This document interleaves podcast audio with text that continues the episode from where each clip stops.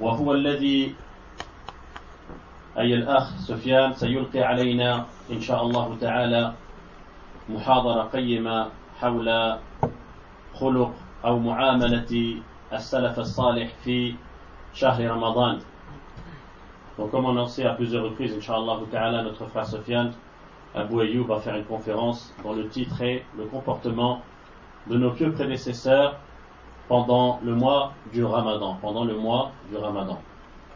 Euh, on demande à tout le monde, Inch'Allah de, d'éteindre leur téléphone portable ou de les mettre sous vibreur. Et surtout ceux qui l'enregistrent, barakallahu fikum, de les mettre en mode avion ou de l'éteindre. Barakallahu fikum. Pour éviter qu'ils ne vibrent sur la table. Barakallahu fikum. Wa jazakumullahu khairan. Et bienvenue à tous. Ahlan wa sahlan bikum jami'an.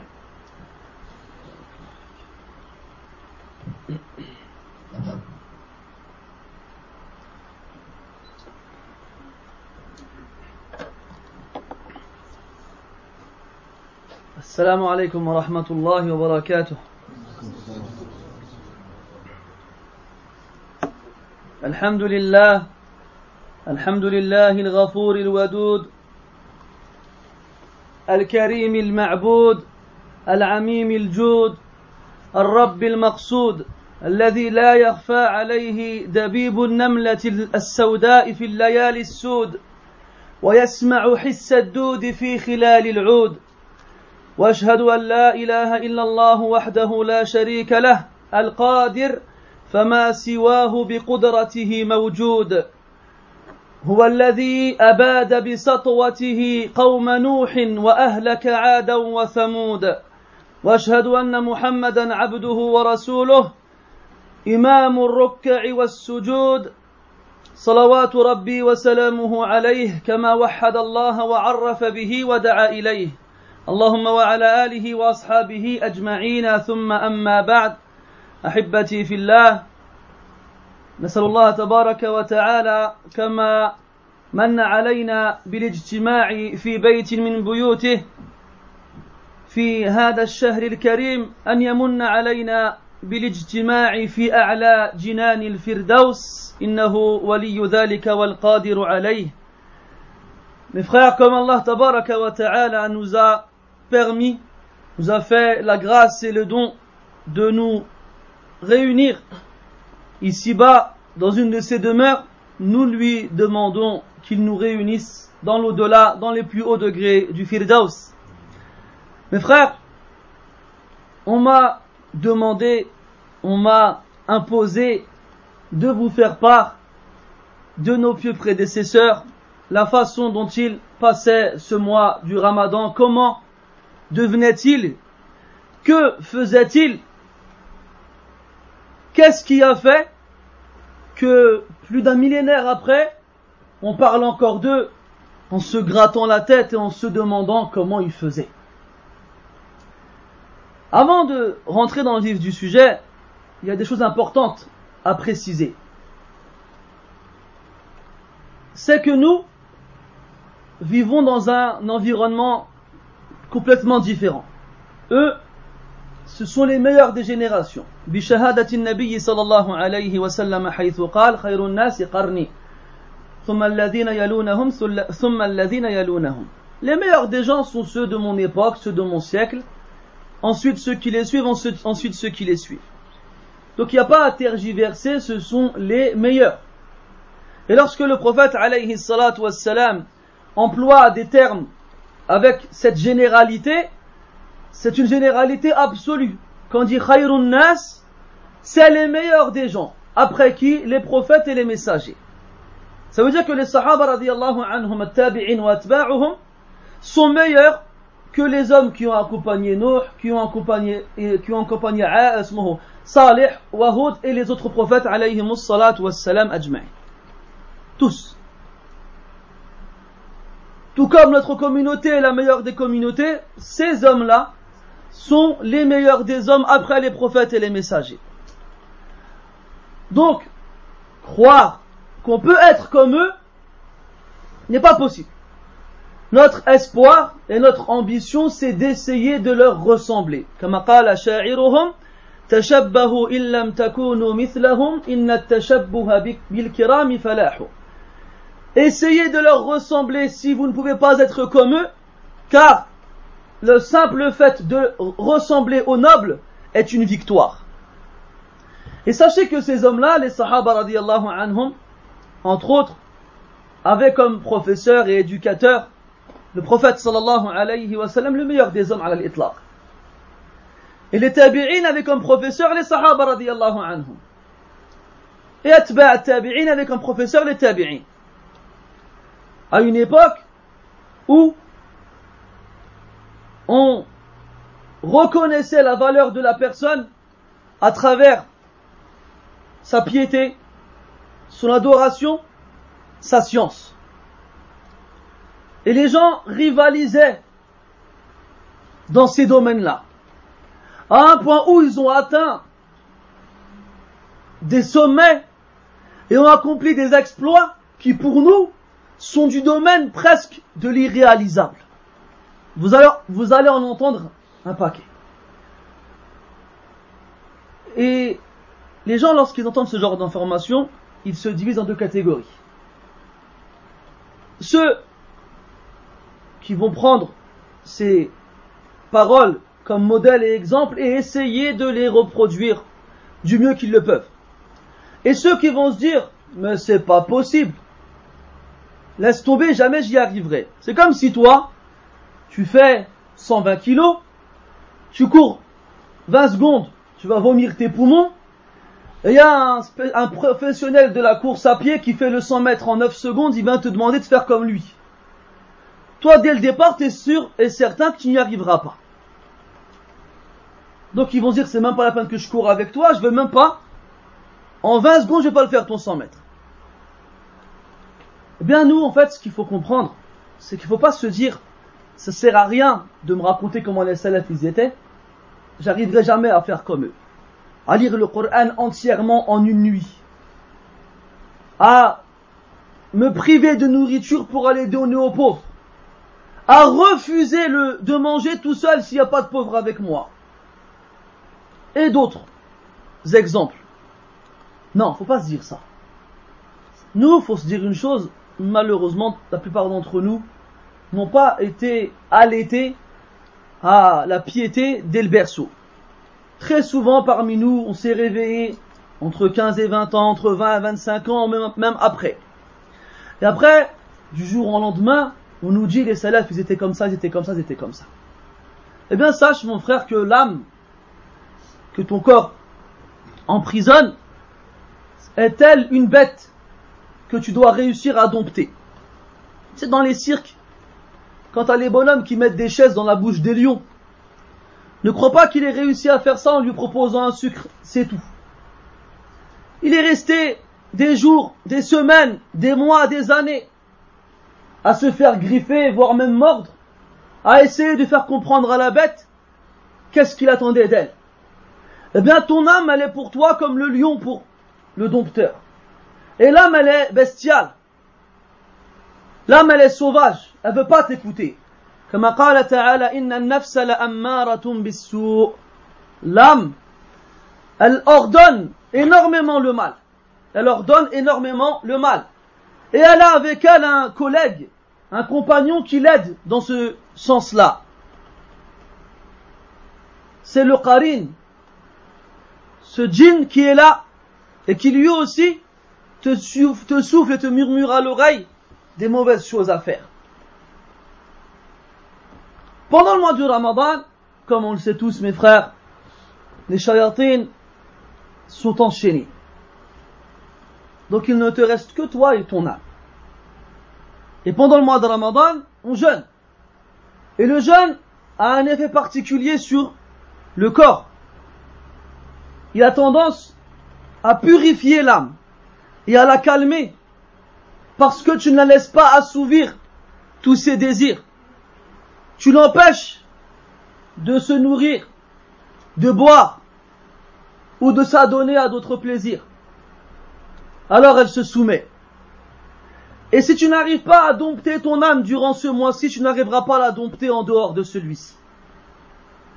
C'est donc durant ce mois-ci que le musulman doit retrousser ses manches et faire des efforts dans l'ibadah, dans l'adoration, fonction pour laquelle il a été créé qu'il n'a pas l'habitude de faire en dehors de ce mois-ci. D'ailleurs, la plus grande des preuves est le fait que les mosquées soient pleines et que des gens qui ne viennent pas à la mosquée durant toute l'année viennent durant ce mois-ci et accomplissent la prière de Tarawih avec les musulmans jusqu'à la fin.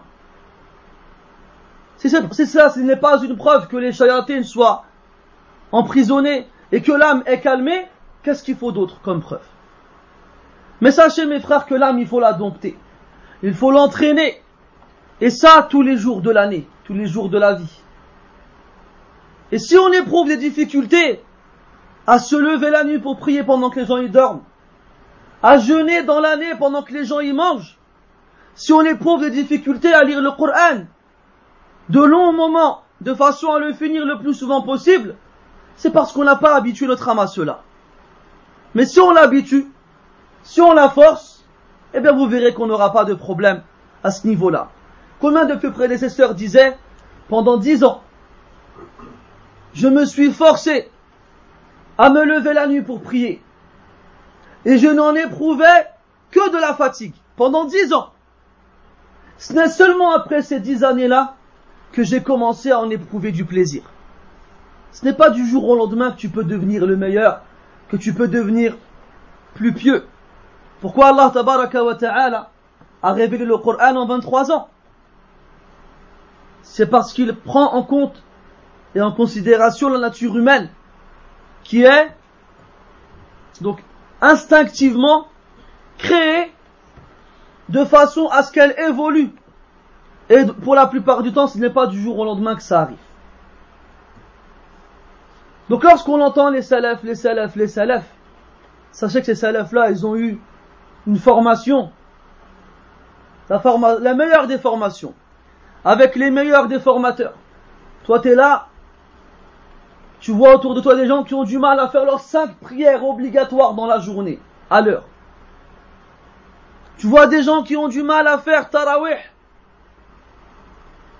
Tu vois des gens qui ont du mal à jeûner toute la journée. Donc ne te dis pas, ces paroles-là, elles sont bien belles, mais elles ne sont pas pour moi. Là, elles sont pour toi tous. Et sache qu'en fonction de ton intention et des efforts que tu fourniras, et des invocations que tu feras à Allah Ta'ala pour qu'il t'aide, tu évolueras plus ou moins. Mais si dès le départ tu baisses les bras et tu abandonnes, tu n'iras pas très loin. Aussi, autre chose, c'est l'âge que l'on a. Même si on a 30 ans, un peu moins ou un peu plus, on reste quand même des gens jeunes dans l'adoration. Et c'est après des années de pratique que l'adoration deviendra facile que l'adoration elle deviendra agréable pour le croyant sincère et véridique. Donc aujourd'hui, peut-être que tu ne ressens pas ces choses-là, mais avec le temps, bibnillah et beaucoup d'efforts, tu verras que dans quelques années tu y arriveras. وقال عليه الصلاة والسلام خيركم من طال عمره وحسن وحسن عمله Les meilleurs d'entre vous sont ceux dont la vie est longue et en même temps leurs actions deviennent meilleures. Plus ils vieillissent, plus leurs actions deviennent meilleures. D'ailleurs, on voit à travers la vie des peu prédécesseurs que plus ils arrivaient à l'âge de la soixantaine, et plus ils multipliaient l'adoration.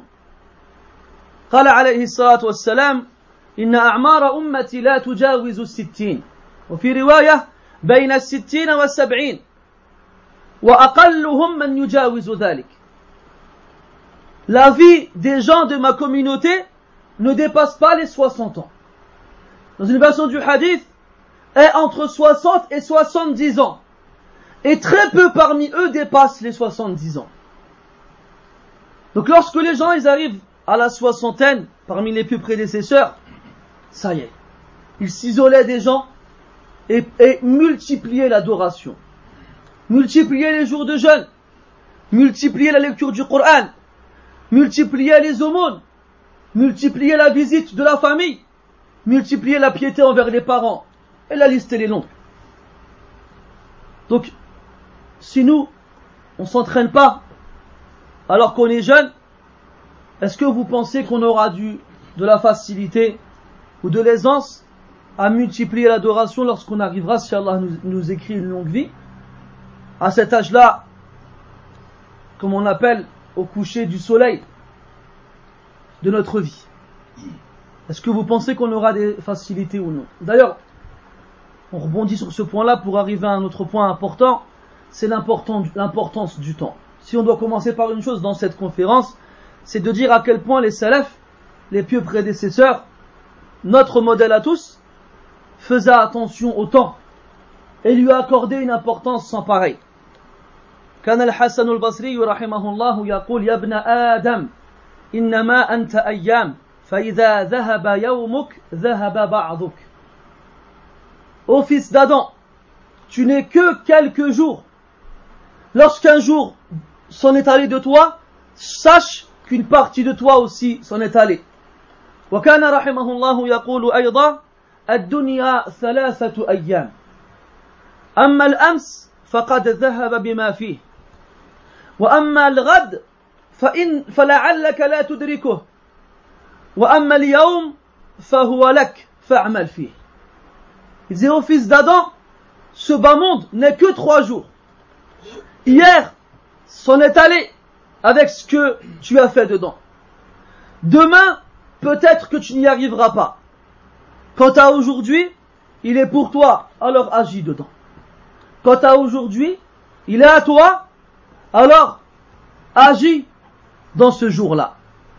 كان ابن القيم رحمه الله يقول إضاعة الوقت أشد من الموت إضاعة الوقت أشد من الموت perdre son temps gâcher son temps c'est pire que de mourir لأن إضاعة الوقت تقطعك عن الله والدار الآخرة والموت يقطعك عن الدنيا وأهلها Il disait, rahimahullah, perdre son temps, c'est pire que de mourir. Parce que perdre son temps, ça te coupe d'Allah Azza wa Jal. Alors que la demeure dernière et la mort te coupe de ce bas monde et de ses, et de ses habitants. وكان ابن مسعود رضي الله عنه يقول ما ندمت على شيء ندمي على يوم غربت شمسه نقص فيه أجلي ولم يزدد فيه عملي Il disait Abdullah ibn Mas'ud radiallahu anhu, je n'ai pas regretté un jour dans lequel le soleil s'est couché, comme j'ai regretté un jour dans lequel ma vie a été diminuée, parce que chaque jour qui passe diminue notre vie. Un jour dans lequel ma vie a été diminuée par le passage de ce jour-ci, sans que mes actions aient augmenté. Sans que mes actions aient augmenté.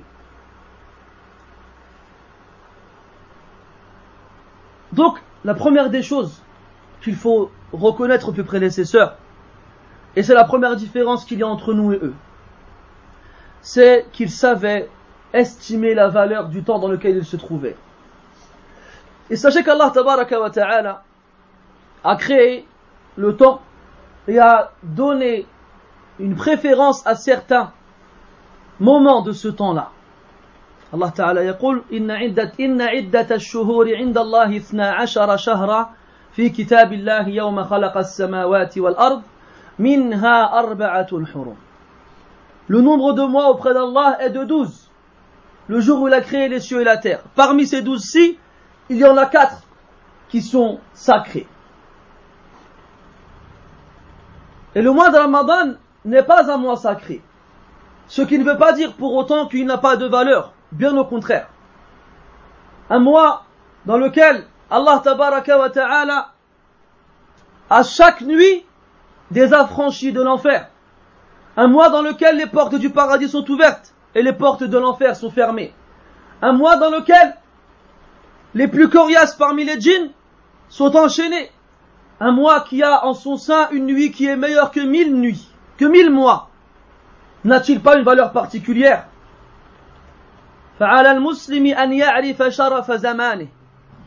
Il est obligatoire pour le musulman de connaître la valeur du temps dans lequel il se trouve. Et la chose qui donne au mois de Ramadan sa plus haute et sa plus grande valeur, et le fait qu'Allah tabaraka wa ta'ala les choisi pour révéler le Coran.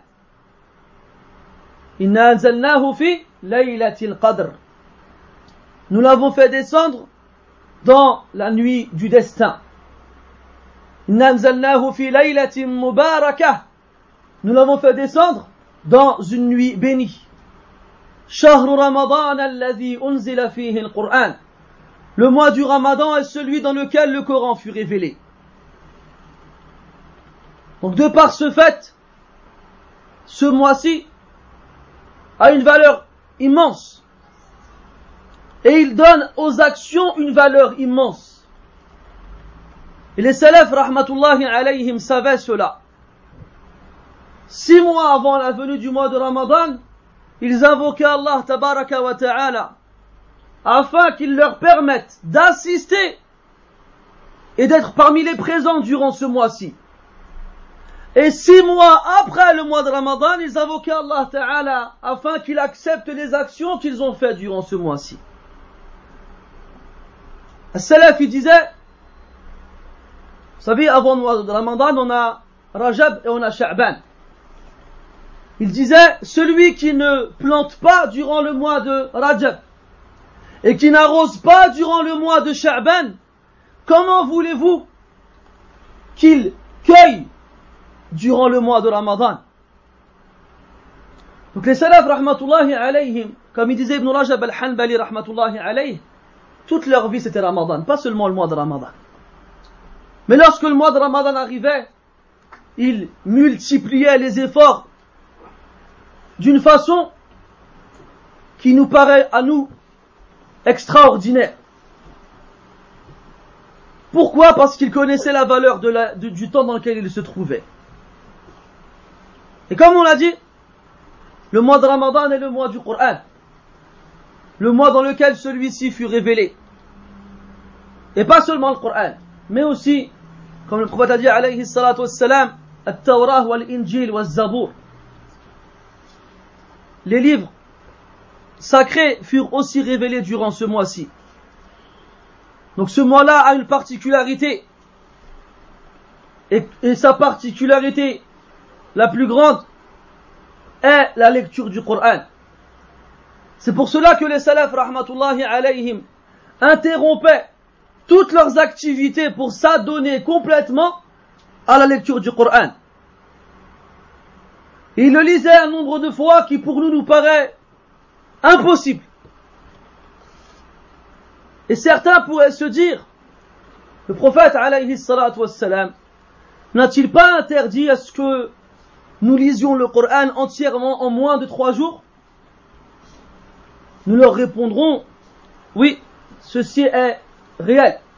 Pourquoi alors les pieux prédécesseurs le lisaient dix fois, quinze fois, vingt fois, trente fois, soixante fois durant le mois de Ramadan Ibn Rajab al-Hanbali rahimahullah répond à cette question. Et il a dit, إنما ورد النهي عن قراءة القرآن في أقل من ثلاث على المداومة على ذلك فأما في الأوقات المفضلة كشهر رمضان والأماكن المفضلة كمكة لمن دخلها من غير أهلها فيستحب الإكثار فيها من تلاوة القرآن اغتناما لفضيلة الزمان والمكان وهو قول أحمد وإسحاق وغيرهما من الأئمة وعليه يدل عمل غيرهم كما سبق Il dit, rahimahullah, l'interdiction qui est connue, qui est citée dans les textes, concernant le fait de lire le Coran au moins de trois jours, concerne le fait de faire cela tout le temps.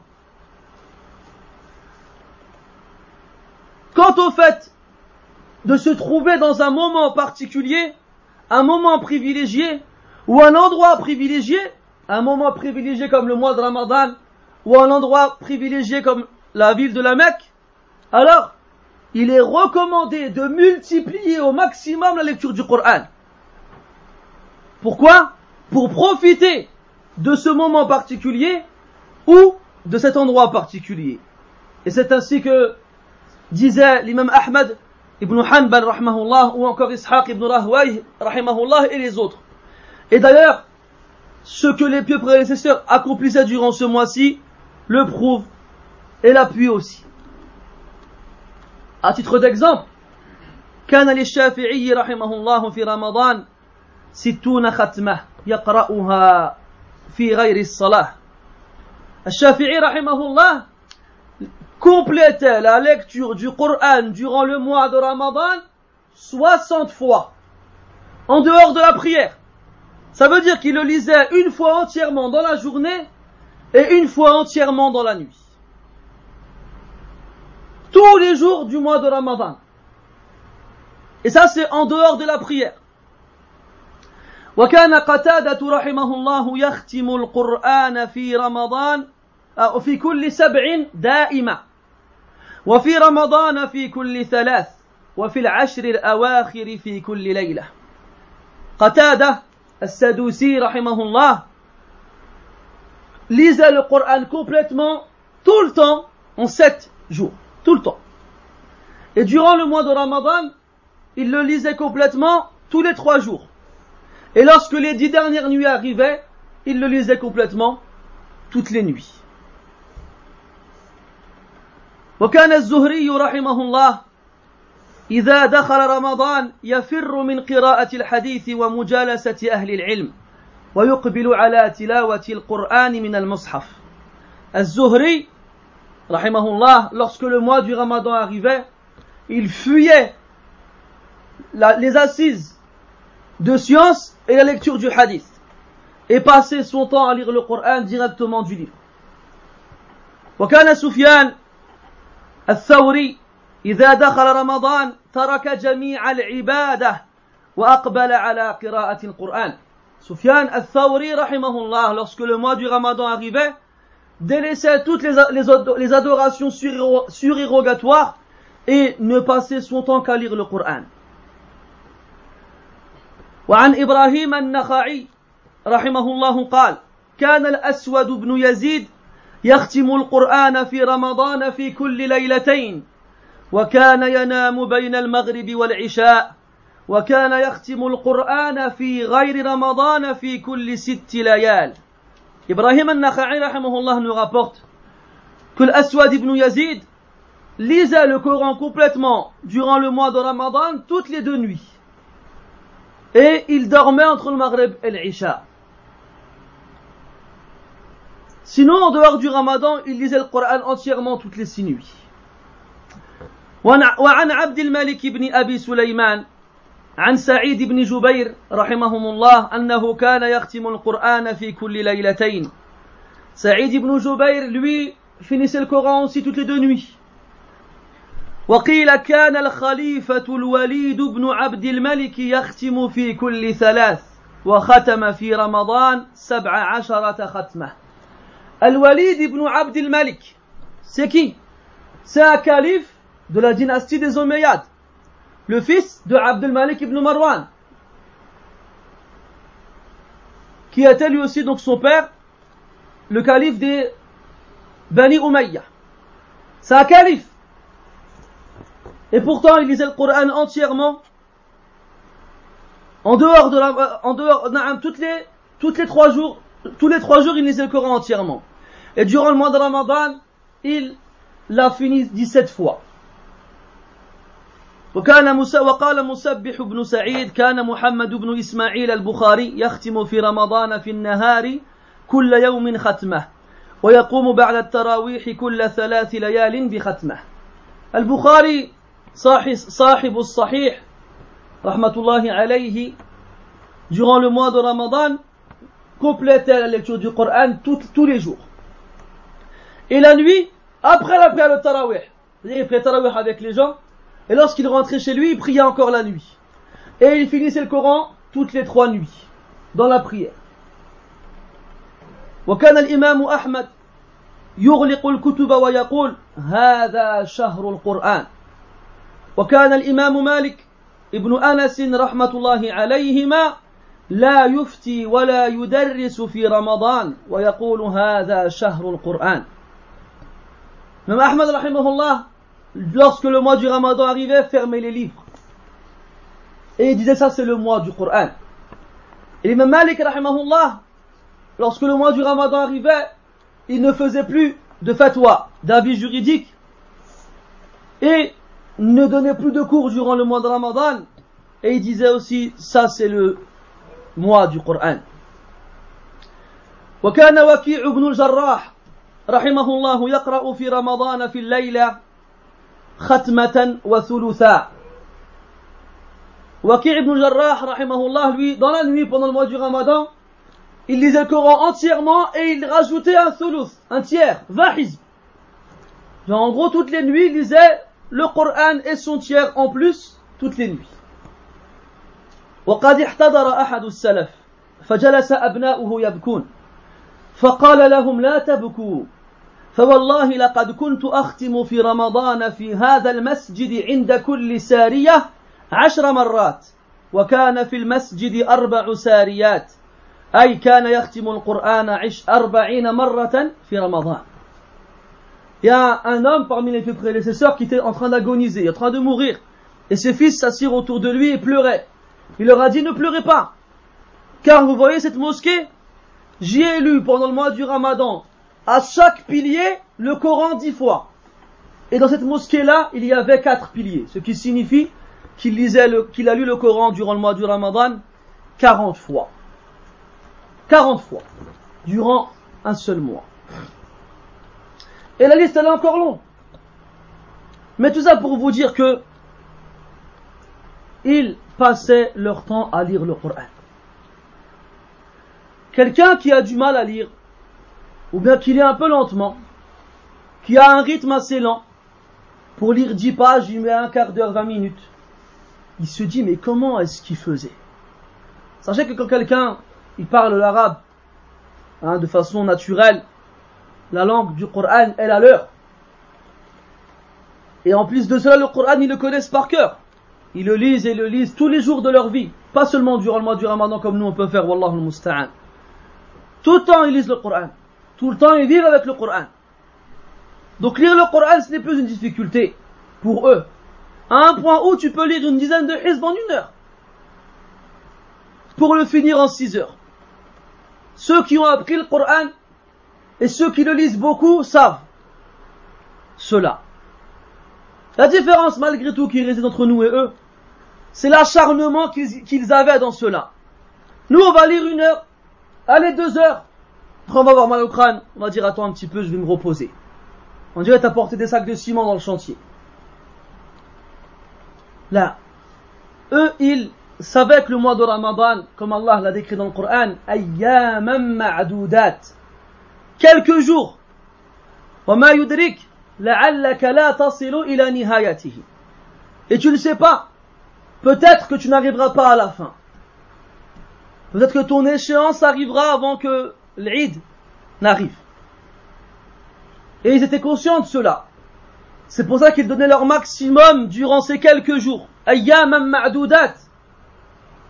Les savants de tafsir, ils ont dit, Allah Ta'ala nous rappelle que le mois de Ramadan ne dure que quelques jours dans deux buts.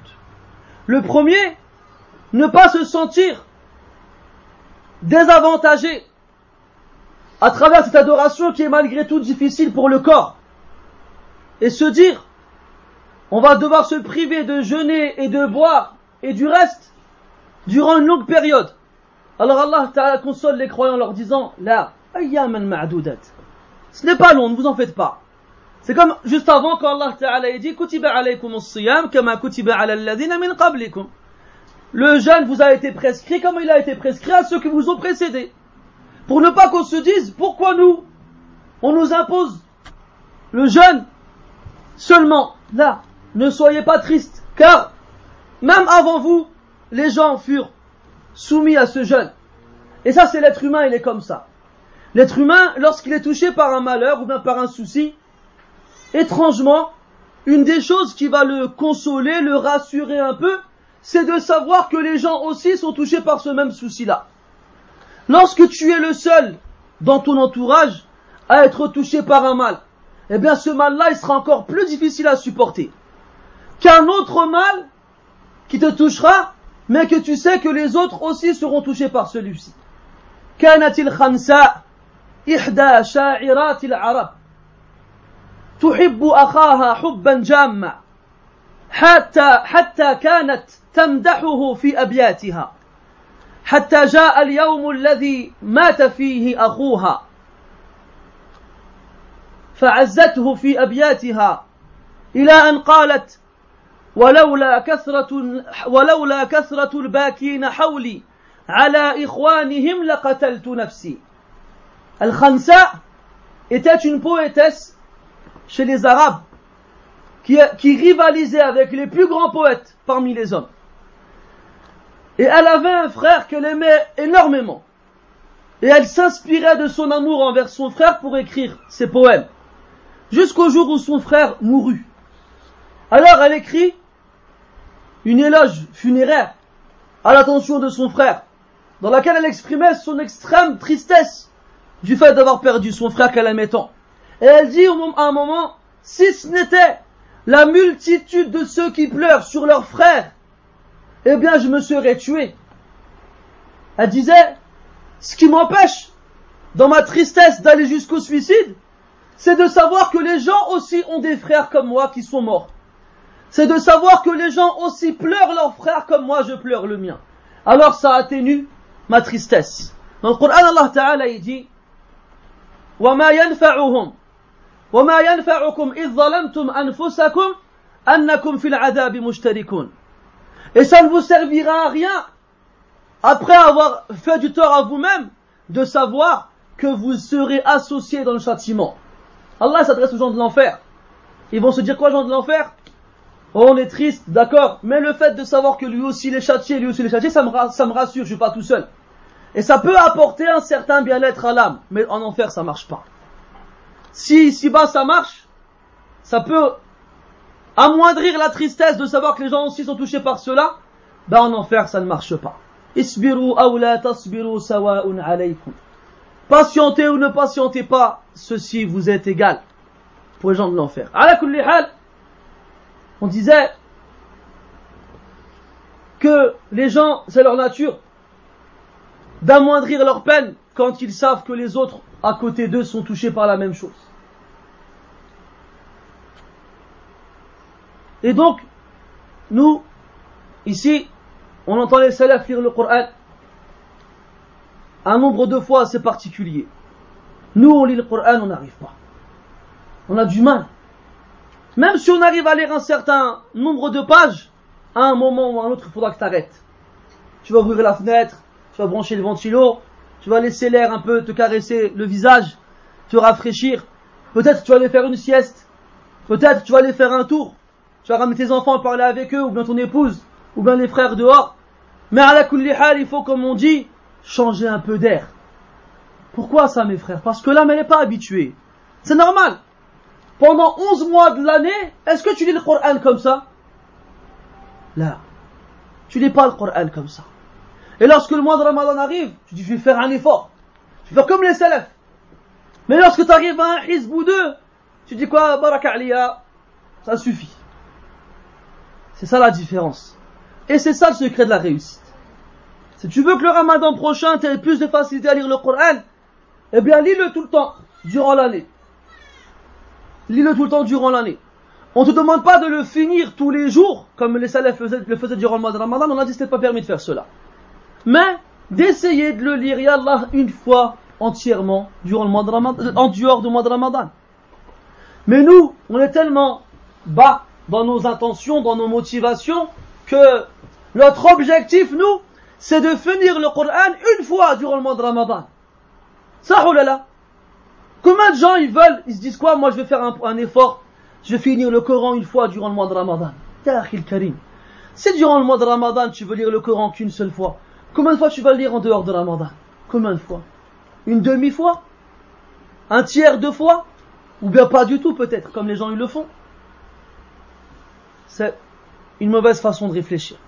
C'est comme la prière de Tarawih, mes frères. Pour combien de gens parmi nous c'est difficile la prière de Tarawih? Combien de gens parmi nous, lorsqu'ils font Allahu Akbar derrière l'imam, leur seul hum, leur seul souci, mata sayarka. Quand est-ce qu'il va faire l'inclinaison, le recours. Vous voulez savoir comment les salafs ils priaient la nuit durant le mois de Ramadan? Il n'y a pas de problème. وعن السائب بن يزيد رحمه الله قال أمر عمر بن الخطاب رضي الله عنه ابي بن كعب وتميما الداري رضي الله عنهما ان يقوما للناس باحدى عشره ركعه في رمضان فكان القارئ يقرا بالمئين حتى كنا نعتمد على العصي من طول القيام وما كنا ننصرف الا في فروع الفجر dit, As-Sa'ib ibn Yazid, rahimahullah, que Omar ibn al-Khattab, radiallahu anhu, a réuni les gens durant la, la, le mois de Ramadan derrière Ubay ibn Ka'b et Tamim al-Dari, radiallahu anhuma. Il priait 11 raka'at. Combien de versets récitait-il par raka'ah À peu près 200. Il récitait à peu près 200 versets par raka'ah à un point où les gens étaient restés tellement longtemps debout qu'ils prenaient avec eux des cannes pour pouvoir s'appuyer dessus durant la prière. Et la prière de Tarawih ne finissait que quelque temps avant Al-Fajr. Seulement quelque temps avant Al-Fajr. Et il y a notre riwaya du même rapporteur, Yazid ibn As-Sa'ib ibn Yazid. Il dit, كانوا يقومون على عهد عمر بن الخطاب في شهر رمضان بعشرين بعشرين ركعة قال وكانوا يقرؤون بالمئتين وكانوا يتوكؤون على عصيهم وفي عهد في عهد عثمان بن عفان من شدة القيام Et il dit que par la suite, ils sont passés de 11 raka'at à 20 raka'at. Qui étaient toujours aussi longues. 200 versets par raka'at. وعن مالك ابن أنس عن عبد الله بن ابي بكر رحمهم الله قال سمعت ابي يقول كنا ننصرف في رمضان من القيام فنستعجل الخدم بالطعام مخافة الفجر Il disait, Abdullah ibn Abi Bakr, j'ai entendu mon père dire que lorsqu'on finissait la prière de Tarawih durant le mois de Ramadan, on se précipitait à la maison et on pressait les serviteurs, les servants, pour préparer à manger parce qu'on on avait peur que le Fajr arrive. On, arrivait, on avait peur que le Fajr arrive. وعن داود بن الحسين عن عبد الرحمن بن هرمز قال ما أدركت الناس إلا وهم يلعنون الكفرة في رمضان قال فكان القارئ يقوم بسورة البقرة في ثماني ركعات فإذا قام بها في اثنتي عشرة ركعة رأى الناس أنه قد خفف أنه قد خفف Il nous dit Abdurrahman ibn Hurmuz que l'imam durant la prière de Tarawih finissait Al-Baqarah en 8 raka'at. Il finissait Al-Baqarah en 8 raka'at. Lorsqu'il lui arrivait de la finir en 12 raka'at, les gens ils ont dit quoi Ah, oh, il a fait court aujourd'hui. Hein Il a fait court aujourd'hui. On a dit donc s'il venait prier avec nous, il prierait sur un pied tellement c'est court. وعن نافع ابن عمر ابن عبد الله قال سمعت ابن أبي مليكة يقول كنت أقوم بالناس في شهر رمضان فأقرأ في الركعة الحمد لله فاطر السماوات الآية ونحوها وما يبلغني أن أحدا يستثقل ذلك Ibn Abi Mulaika, rahimahullah, il disait, je dirigeais la prière des gens durant les nuits de Ramadan. Et je priais dans la raka'ah des sourates équivalentes à Alhamdulillah Fatir surat Fatir, qui fait à peu près 6 pages.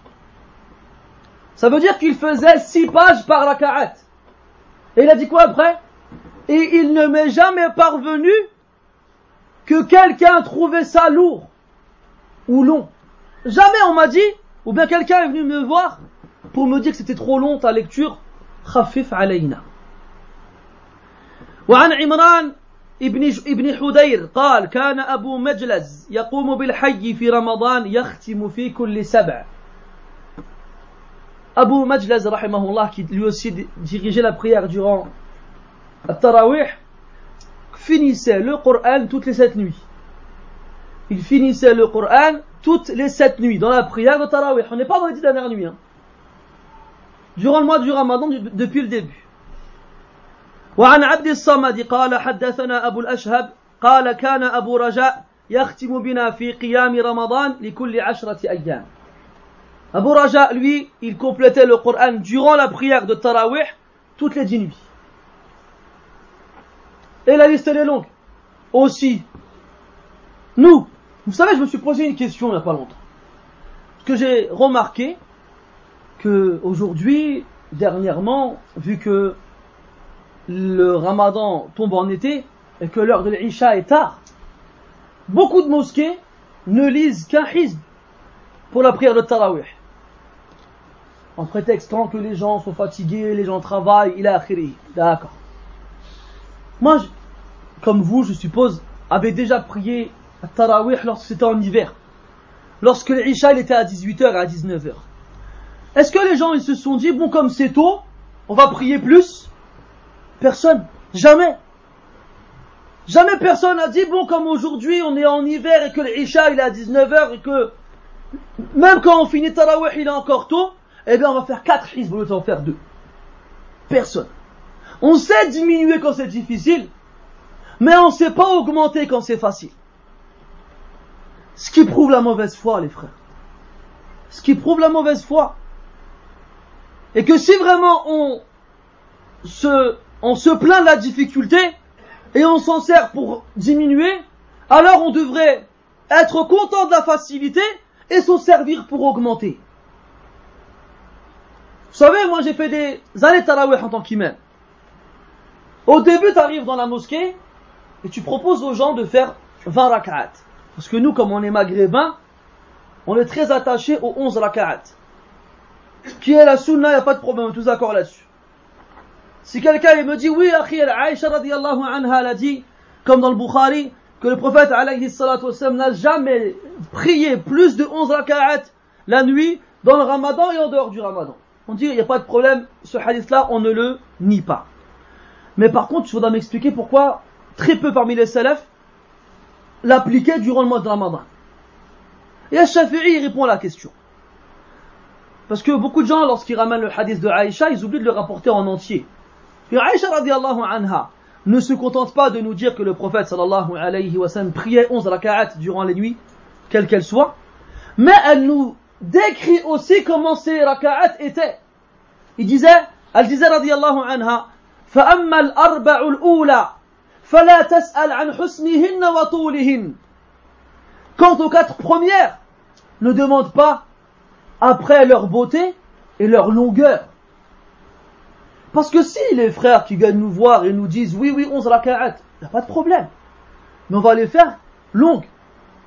Parce que c'est ces deux éléments qui composent la sunna. Le nombre de raka'at et la longueur des raka'at. Si on fait des longues raka'at, on fait 11 raka'at.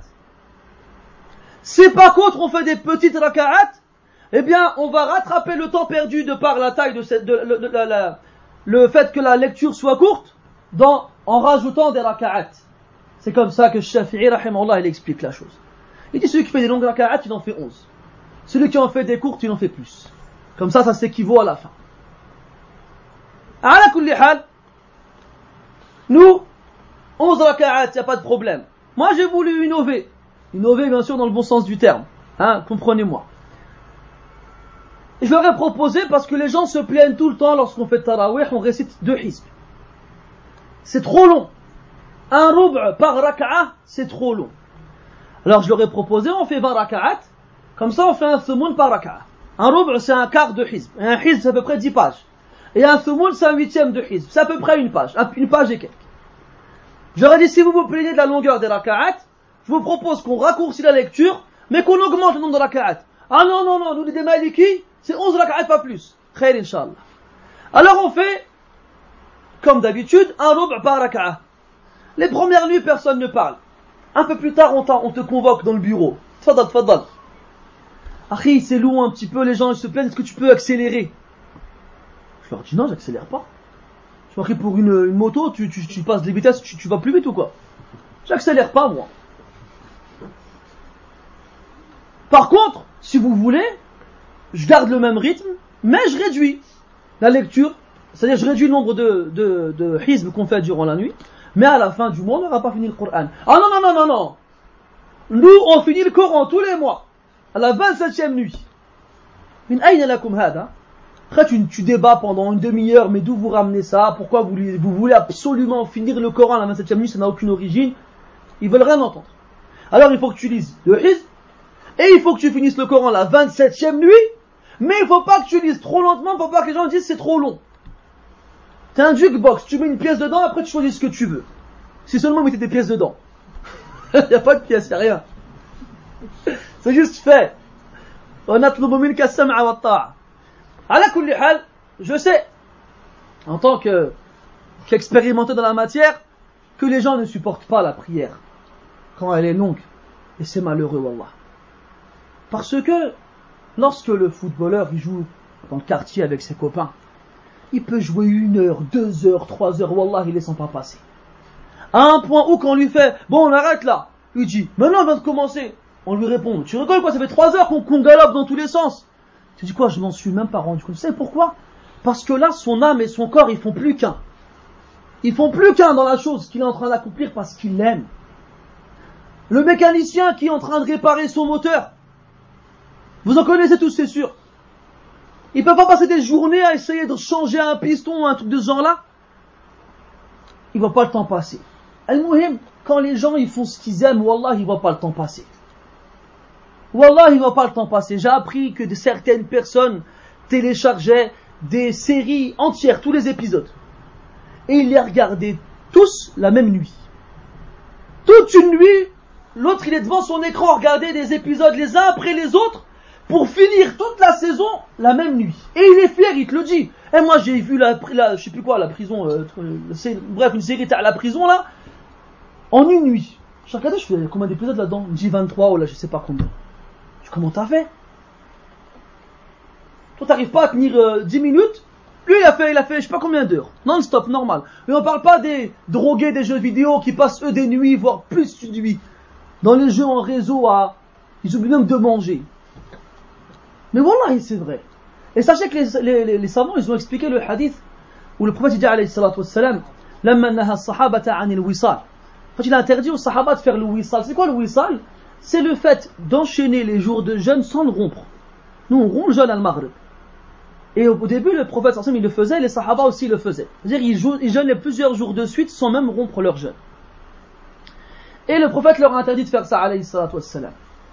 Et il y en a qui ont dit au prophète, mais toi tu le fais, ya. Pourquoi on ne le ferait pas nous? Il leur a dit. Il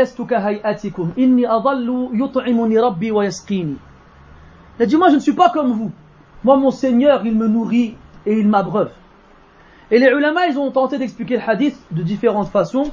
Et l'avis qui paraît le plus juste, c'est que le prophète sallallahu alayhi wa sallam avait une telle joie, un tel plaisir dans l'adoration que c'était, ça, tu ne le sens même pas. Tu ne le sens même pas au même titre que celui qui joue devant la console, ou bien qui court dans un terrain, ou bien qui répare son moteur, ou j'en passe et d'autres. Et eh bien comme ces gens-là, c'est un délice, c'est un plaisir pour eux de faire ces choses-là, au point où ils oublient que le temps y passe, et eh bien le prophète, lui, alayhi salatu wassalam, c'était dans l'adoration qu'il avait cela.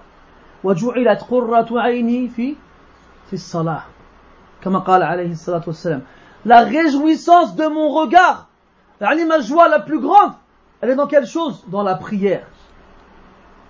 Mais nous, la prière pour nous, elle est thaqila. Elle est lourde. C'est pour ça qu'on n'en tire pas profit. C'est pour ça qu'on n'en ressent pas de plaisir et de désir. C'est pour ça que lorsqu'on fait Allahu Akbar, on pense que quand est-ce qu'il va faire Assalamu alaikum wa rahmatullah? Quand est-ce? Est-ce que parmi nous, il y en a un quand l'imam est fait il finit le verset par exemple, alim, après il fait Allahu Akbar, il y en a qui se disent quoi? Oh non, déjà Est-ce qu'il y en a parmi nous qui pensent comme ça? Ou bien il y en a qui se disent quoi? Allez, vas-y, dépêche-toi là Je veux rentrer chez moi finir mon ftour. J'ai encore de la hlira dans la, dans la casserole. Hein? C'est pour ça, mes frères. Vous savez, moi, une chose qui m'a fait mal au cœur il n'y a pas longtemps, regardez les informations. Et vous avez remarqué que maintenant, même les médias, ils se servent du mois de Ramadan pour faire des, de l'audience. Et ils te filment les commerçants musulmans, des bouchers, ou bien des gens qui ont des épiceries et tout ça, qui vendent des gâteaux, des dates et tout ça. Et alors tu les, tu vois, tu les vois interroger les commerçants et leur dit, ils leur disent est-ce que vos chiffres d'affaires ils augmentent durant le mois de Ramadan? Alors ils répondent ouais, parce que les gens comme ils ont faim toute la journée, ils pensent qu'à manger, alors ils viennent faire leurs courses et ils achètent ça, ils achètent ça, ils achètent ça. Donc ils font passer les musulmans pour des, excusez-moi le terme, des crevards, des affamés, qui lorsque le mois du Ramadan arrive ne pensent qu'à une chose, quand est-ce qu'on va manger Est-ce que c'est ça le but mes frères Est-ce que quand Allah Ta'ala dit dans le Coran كتب عليكم الصيام كما كتب على الذين من قبلكم لعلكم تأكلون تشربون تتمتعون تشبعون ما يقول هذا ماذا يقول لعلكم تتقون est-ce qu'il dit dans le Coran, lorsqu'il dit Allah ta'ala, on vous a prescrit le jeûne comme on l'a prescrit aux communautés qui vous ont précédé, afin que, vous quoi? Vous mangiez? Non. Vous buviez? Non. Vous vous rassasiez? Non plus.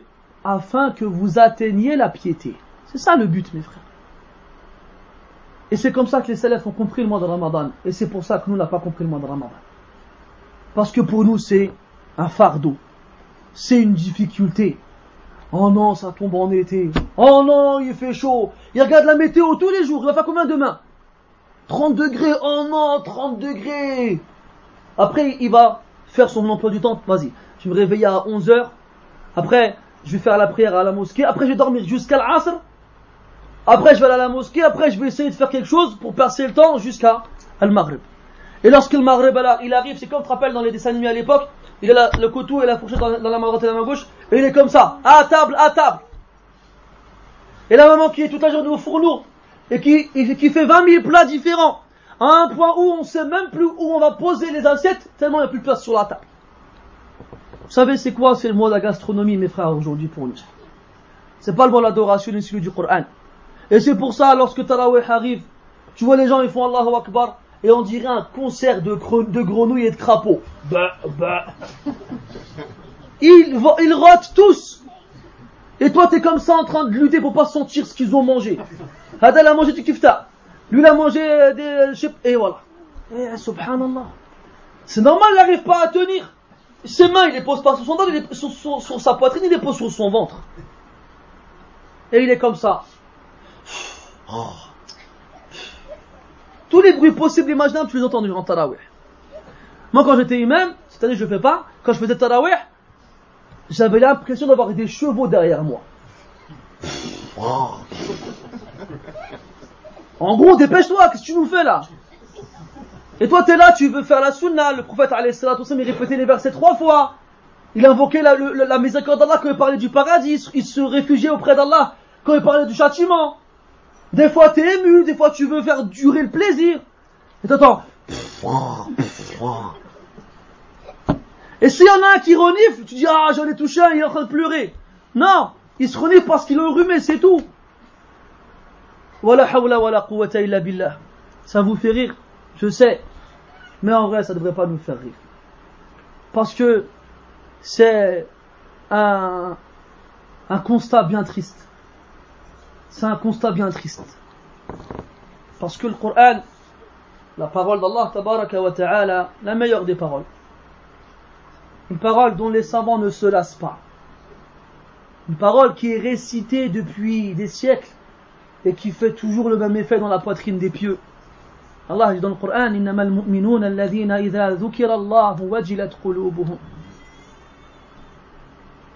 Les croyants sont ceux lorsqu'ils lorsqu'on leur évoque Allah, leur cœur y frémit. Et Allah dit dans l'autre verset, كتابا متشابها مثاني تقشعر منه جلود الذين يخشون ربهم Ceux qui craignent leur Seigneur lorsqu'ils écoutent le Coran, ils ont la chair de poule. Le cœur y frémit, ils ont la chair de poule, et leur poitrine et leur âme, elle s'attendrit. Leur cœur, il s'attendrit. N'est-ce pas par le rappel d'Allah que les cœurs s'attendrissent et et s'apaisent? Mais nous, c'est pas ça, c'est le contraire. Wallah, il y a un grand problème. On n'arrive pas à prier la nuit. Pendant Ramadan et en dehors de Ramadan. Je sais pas c'est comment chez vous pour Tarawih. mais moi, dans beaucoup de mosquées où j'étais prié, je vois que chaque fois qu'on finit de rak'at, il y a, on perd un quart de la mosquée. Déjà après l'Isha, il y en a un quart qui est parti. Imam il fait rak'atayn, il y en a un dixième qui part. Deux autres rak'at, un autre dixième. Et ainsi de suite jusqu'à la fin. Pour à la fin, on se retrouve avec à peu près la moitié de ce qu'on avait au début, qui sont restés jusqu'à la fin. والنبي صلى الله عليه وسلم يقول من قام مع الإمام حتى ينصرف كتب له قيام ليلة celui qui prie avec l'imam jusqu'à ce qu'il parte, l'imam, qu'il finisse, alors on lui inscrira la récompense d'une nuit entière en prière. Et les ulama, ils ont évoqué des, ils ont cité des causes qui permettent de rendre la prière de la nuit plus facile. Ils ont dit, premièrement, Allah yukthir al-akla, fayukthir al-shar, al-nawm, wa yuthqilu alayhi al-qiyam qu'il ne mange pas trop. Parce que s'il mange trop alors il boira beaucoup. Et s'il boit beaucoup alors il sera emporté par le sommeil alors la prière nocturne sera lourde pour lui. D'ailleurs la bonne façon de faire c'est de rompre le jeûne légèrement et de le finir après Tarawih. C'est pas de se gaver après le Maghreb pour arriver repu et rassasié pour Tarawih et pas réussir à patienter et supporter jusqu'à la fin. ثانيا قال ألا يتعب نفسه بالنهار بما لا فائدة فيه qu'il n'aille pas se fatiguer durant la journée dans des choses inutiles. Wallah, il n'y a pas longtemps des frères qui m'ont dit on a été faire la planche à voile. Regardez, j'ai dit, fait ça t'a fait ça où Ouais, il y a pas loin ici un lac, euh, avec les frères, on a été là-bas. Et d'autres frères, ils vont courir, ils vont faire du jogging, ou ils vont faire je sais pas quoi. Voilà, les frères, vous aurez tout, tout le temps après pour faire du jogging. Là, tu veux te fatiguer inutilement pour aller dormir, pour te reposer durant la journée, et le soir, tu seras pas capable de faire la prière de Tarawih. Comme on l'a vu. Moi, j'ai vu des frères hein, qui choisissent les mosquées où ils vont faire Tarawih parce qu'elles commencent plus tôt et finissent plus tôt. C'est pour ça qu'ils choisissent les mosquées dans lesquelles ils se rendent. En fonction de la durée de la prière et de la vitesse de la lecture. Mais par contre, il est capable d'aller faire un jogging d'une heure le matin, d'aller porter ou la pousser, je sais pas comment on dit, des, des, des, pousser des haltères durant la journée, et de finir avec un foot avant le maghreb. Oh, j'ai encore un peu la forme là. Je vais aller faire un foot avec les frères. Il nous reste deux heures avant le maghreb. Bon, ça va nous faire courir un peu. Troisièmement,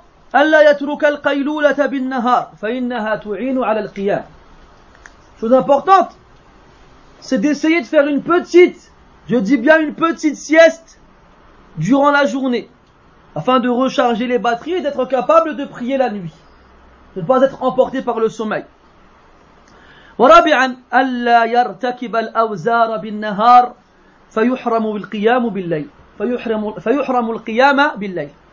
Qu'il ne fasse pas beaucoup de péchés durant la journée sinon il sera privé de la prière de la nuit. Et il rajoute à cela سلامة القلب عن الحقد عن الحقد على المسلمين وعن البدع وعن فضول الدنيا avoir le cœur sain de la haine envers les musulmans, des innovations et des choses inutiles de ce bas monde. قالوا الخوف غالب يلزم القلب مع قصر الأمل. Aussi, avoir peur d'Allah Ta'ala, avoir peur de son châtiment. C'est ça qui pousse les gens à se lever la nuit. كان المقداد بن الأسود رضي الله عنه إذا نام على فراشه كالحبة على المقلاع فإذا حتى إذا قام قال اللهم إن خوف النهار اللهم إن إن النار أذهب عني النوم المقداد ibn al-Aswad radiallahu anhu lorsqu'il se couchait il se retournait comme tu mets un, un grain dans une poêle là ça te fait des pop-corn ça saute eh bien il se retournait dans son lit comme un grain sur une poêle une poêle à. Jusqu'à ce qu'ils se lèvent et disent, Ya Allah, la peur de l'enfer m'a empêché de dormir. Et ils faisaient les ablutions et les prier. C'est des sahaba ces gens-là, radiallahu anhum. Et pourtant ils avaient une peur de l'enfer particulière. Et nous qui vivons dans les péchés au milieu des pécheurs, on se voit tous au paradis. Comme si l'enfer ne toucherait aucun d'entre nous. Mais si on avait vraiment peur d'Allah Ta'ala et de son châtiment, eh bien on ferait plus d'efforts. Et aussi, ne pas avoir trop d'espoir. Parce que trop espérer amène à délaisser les actions. Trop espérer amène à délaisser les actions. Et le vrai espoir, c'est celui qui est lié aux bonnes actions et à l'effort dans l'adoration. Quant à celui qui espère, qui ne fait rien, il s'est trompé dans son espoir.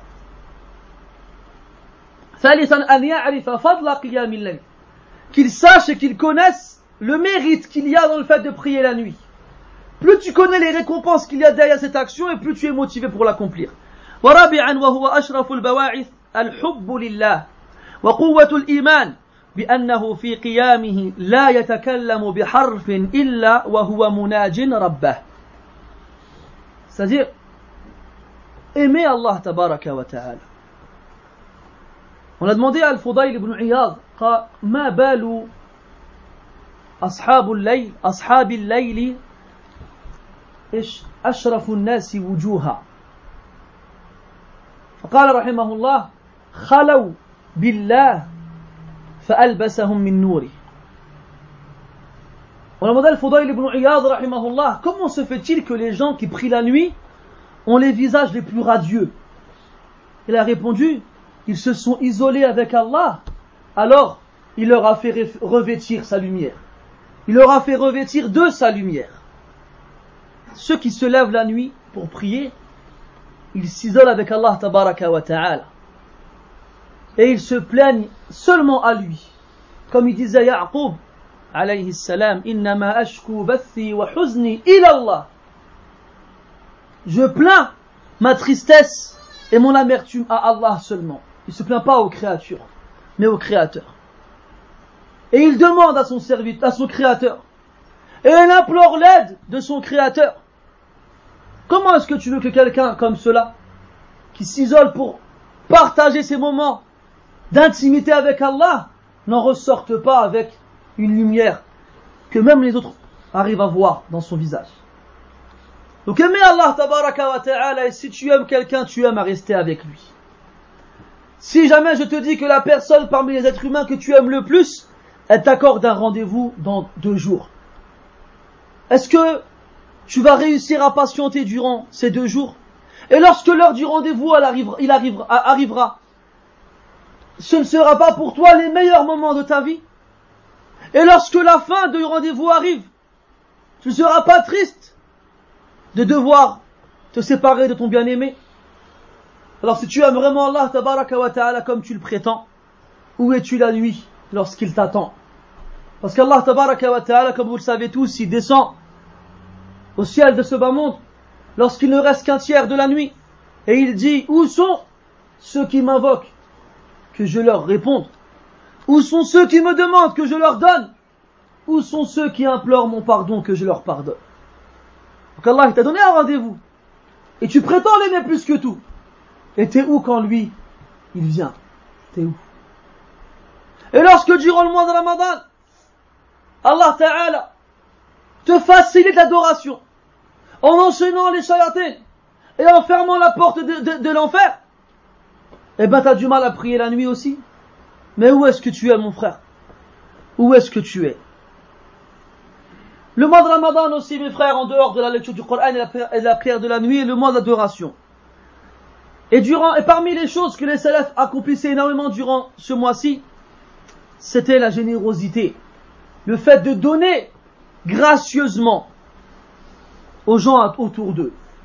Car البخاري وغيره كما يعني في الحديث المتفق عليه يروي عن ابن عباس رضي الله عنهما أنه قال كان رسول الله صلى الله عليه وسلم أجود الناس بالخير وكان أجود ما يكون في شهر رمضان إن جبريل عليه السلام كان يلقاه في كل سنة في رمضان حتى ينسلخ فيعرض عليه رسول فيعرض فيعرض فيعرض عليه رسول الله صلى الله عليه وسلم القرآن فإذا لقيه جبريل كان رسول الله صلى الله عليه وسلم أجود بالخير من الريح المرسلة Ibn Abbas dit radiallahu anhuma que le prophète sallallahu alayhi wa sallam était toujours extrêmement généreux. C'était le plus généreux des gens. Et le moment de l'année où il était le plus généreux était durant le mois de Ramadan. Lorsque Jibril alayhi salam venait à sa rencontre. Alors le prophète sallallahu alayhi wa sallam lui lisait le Coran. Et lorsque le prophète sallallahu alayhi wa sallam rencontrait Jibril alayhi salam, il était encore plus généreux que les vents envoyés. Ces vents envoyés qui amènent avec eux les graines et qui vont donc parsemer les champs ou bien qui vont annoncer la venue de la pluie, qui est une bonne nouvelle et une miséricorde pour les gens. Donc le prophète alayhi wassalam, donnait énormément durant ce mois-ci. Et les salaf rahmatullahi alayhim en faisaient autant. En prenant exemple sur leur messager alayhi as-salatu wassalam. كان ابن عمر رضي الله عنهما لا يفطر في رمضان إلا مع اليتامى والمساكين وربما لا يفطر إلا وربما لا يفطر إذا علم أن أهله قد ردوهم عنه في تلك الليلة. وكان من ذوي الدخول الرغيدة الحسنة إذ كان تاجرا أمينا ناجحا وكان راتبه من بيت مال المسلمين وفيرا ولكنه لم يدخر هذا العطاء لنفسه قط. إنما كان يرسله إلى الفقراء والمساكين والسائلين. فقد رآه أيوب بن وائل الراسبي وقد جاءه أربعة آلاف درهم وقطيفة. وفي اليوم التالي رآه في السوق يشتري لراحلته علفا بالدين. فذهب أيوب بن وائل إلى أهل بيت عبد الله وسألهم فأخبروه إنه لم يبت بالأمس حتى فرقها جميعا. ثم أخذ القطيفة وألقاها على ظهره وخرج ثم عاد وليست معه. فسألناه عنها فقال إنه وهبها لفقير. وكان إذا جاءه سائل وهو على طعامه أخذ نصيبه من الطعام وقام فأعطاه السائل فيرجع وقد أكل أهله ما بقي في الجفنة فيصبح صائما ولم يأكل شيئا الله أكبر Abdullah ibn Omar, ce grand compagnon, célèbre pour sa piété, ne rompait jamais son jeûne durant le mois de Ramadan tout seul. Il fallait qu'il y ait avec lui des orphelins et des pauvres. Et des fois, lorsqu'il savait que sa famille refusait aux pauvres l'accès à Abdullah ibn, Omar, il refusait à son tour de manger quoi que ce soit tant qu'on ne leur ramenait pas des pauvres. Et Abdullah ibn Omar était un commerçant qui avait des entrées d'argent confortables. Et comme il, occupait une fonction au sein de l'État islamique, alors il recevait aussi de l'État un salaire. Mais il ne gardait rien pour lui. Jamais. Qu'est-ce qu'il faisait? Il l'envoyait aux pauvres et aux mendiants. Un homme qui répond au nom de Ayyub ibn Wa'il al-Rasibi a dit Un jour, 4000 dirhams arrivèrent chez Abdullah ibn Omar, ainsi qu'une tunique, une parure des plus chères. Et Ayyub Hada, il a vu cet argent arriver chez Ibn Omar et c'est qu'Ibn Omar l'a reçu. Le lendemain, Ayyub, il a vu Abdullah ibn Omar au marché entrer en train d'acheter de la paille, du foin pour son cheval en s'endettant. Il n'avait pas d'argent pour le payer. Alors Ayyub, il n'a pas compris. Il a été frappé chez la famille de Abdullah ibn Omar pour leur demander Mais qu'est-ce qu'Ibn Omar a fait de son argent? Il a reçu 4000 dirhams hier, il m'a reçu 4000 euros toi hier, et le lendemain tu vas acheter quelque chose qui n'a pas, pas de valeur, de la paille, pour ta bête en t'endettant. Tu n'as pas d'argent pour le payer. dis comment ça se fait? Il lui dit que au moment où il a reçu cet argent-là, il n'a pas été se coucher avant de tout distribuer aux pauvres et aux besogneux. Et il a pris la tunique, il l'a mise sur son épaule et il est sorti avec. Et lorsqu'il est revenu, il l'avait plus. Quand on lui a demandé qu'est-ce que tu en as fait, il a dit je l'ai offert à un pauvre. Et Abdullah ibn Omar, il lui arrivait des fois pendant qu'il prenait son repas, donc al-Maghrib après avoir jeûné, qu'on frappe à sa porte. Alors il se levait et c'était un mendiant qui demandait à manger. Et lui, il était avec sa famille en train de manger. Alors il prenait sa part de nourriture pour aller la donner aux, pauvres. Et le temps qu'il aille donner aux pauvres qu'ils reviennent, eh ben sa famille, ils avaient fini de manger ce qu'il y avait dans le plat. Alors Abdullah ibn Omar ne mangeait plus rien jusqu'au lendemain et il continuait encore à jeûner.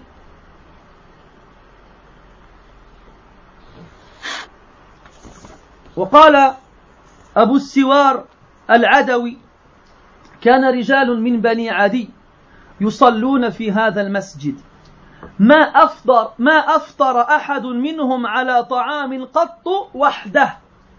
إن وجد إن وجد من يأكل معه أكل وإلا أخرج طعامه إلى المسجد فأكله مع الناس وأكل الناس معه. أبو السوار Al-Adawi dit les hommes de la tribu de Banu Adi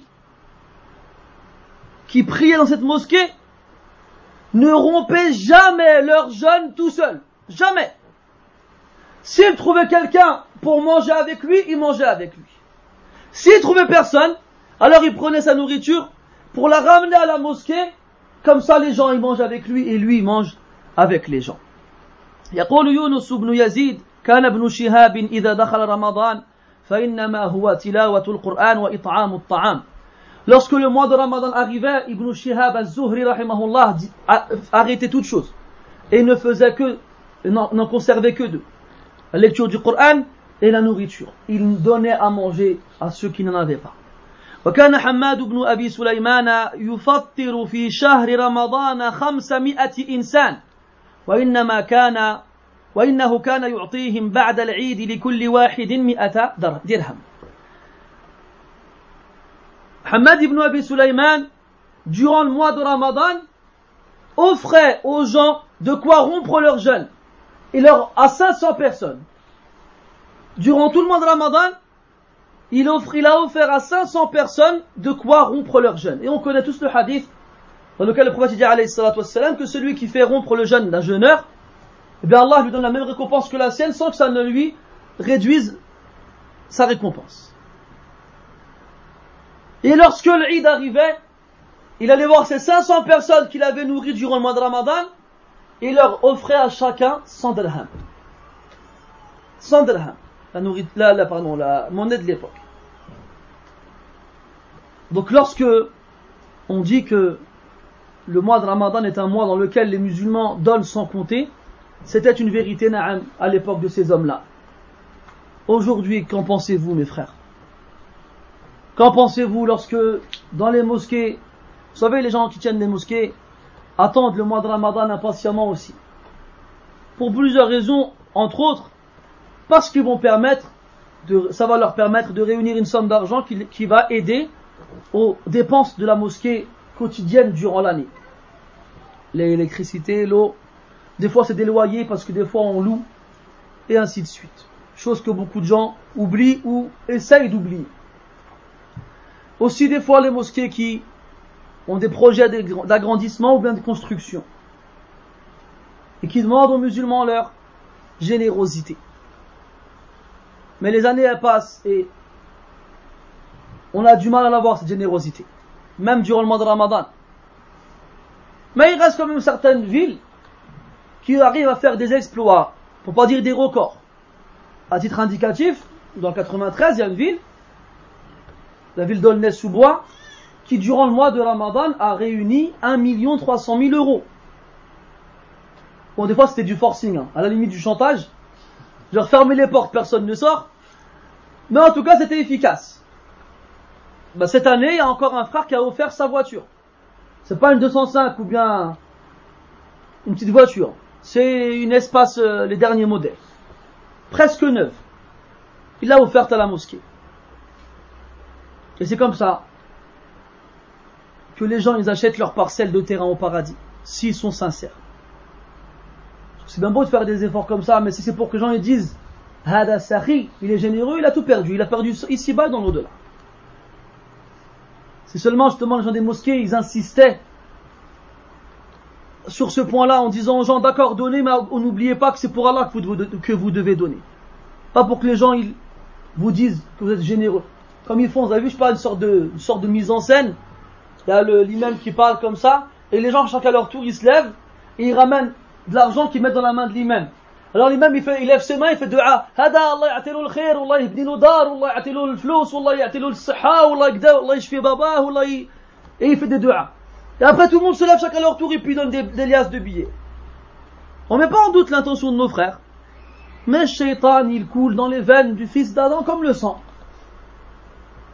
Et on sait que, comme il a dit le prophète l'ostentation, le shirk al-asghar, le shirk al-khafi, c'est de la, l'association cachée. وقال في حديث هو أخفى فيكم من دبيب النمله il est plus caché encore que la fourmi lorsqu'elle marche, le bruit qu'elle fait. Il ne faut pas le provoquer. Allah dit dans le Coran In tubdu sadaqati fani'immahi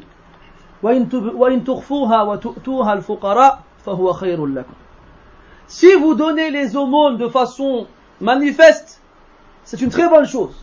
Mais si vous les cachez et les donnez aux pauvres, eh ben c'est meilleur pour vous. Parce que Shaitan, il travaille l'intention, comme vous le savez tous, à longueur de temps. Les salafs durant le mois de Ramadan ne se contentaient pas seulement de nourrir les autres, mais faisaient un travail aussi sur eux-mêmes en diminuant leur nourriture. En diminuant leur nourriture. N'oubliez pas qu'on a dit que l'âme est telle une bête sauvage qu'il faut dompter. Et si tu veux réussir à tirer profit d'une bête sauvage, affame-la. Ça, c'est connu. Affame-la. Ne donne plus à manger. Elle sera faible et elle t'obéira docilement. Ton âme, c'est pareil. Si tu la nourris à base de pas, des cuillères, mais de pelles de nourriture dans la bouche, comment est-ce que tu veux qu'elle t'obéisse par la suite? Là. Affame-la. Et fatigue-la dans l'adoration, eh bien, elle t'obéira. Et les salafs, ils avaient compris ça. Ils disaient, ala shaitan majariyahu Il disait, rétrécissez les couloirs que shaitan emprunte dans vos corps par le jeûne, par la faim. Shaitan, il circule en nous dans les veines. Eh bien, en jeûnant, sache que tes veines, elles rétrécissent. Et shaitan, il a du mal à passer. Et ton âme, elle se soumet, dit, c'est bon, c'est bon. Donne-moi un peu à manger, je fais ce que tu veux. Et là, elle te laisse tranquille. Tu peux te réveiller la nuit sans avoir sommeil.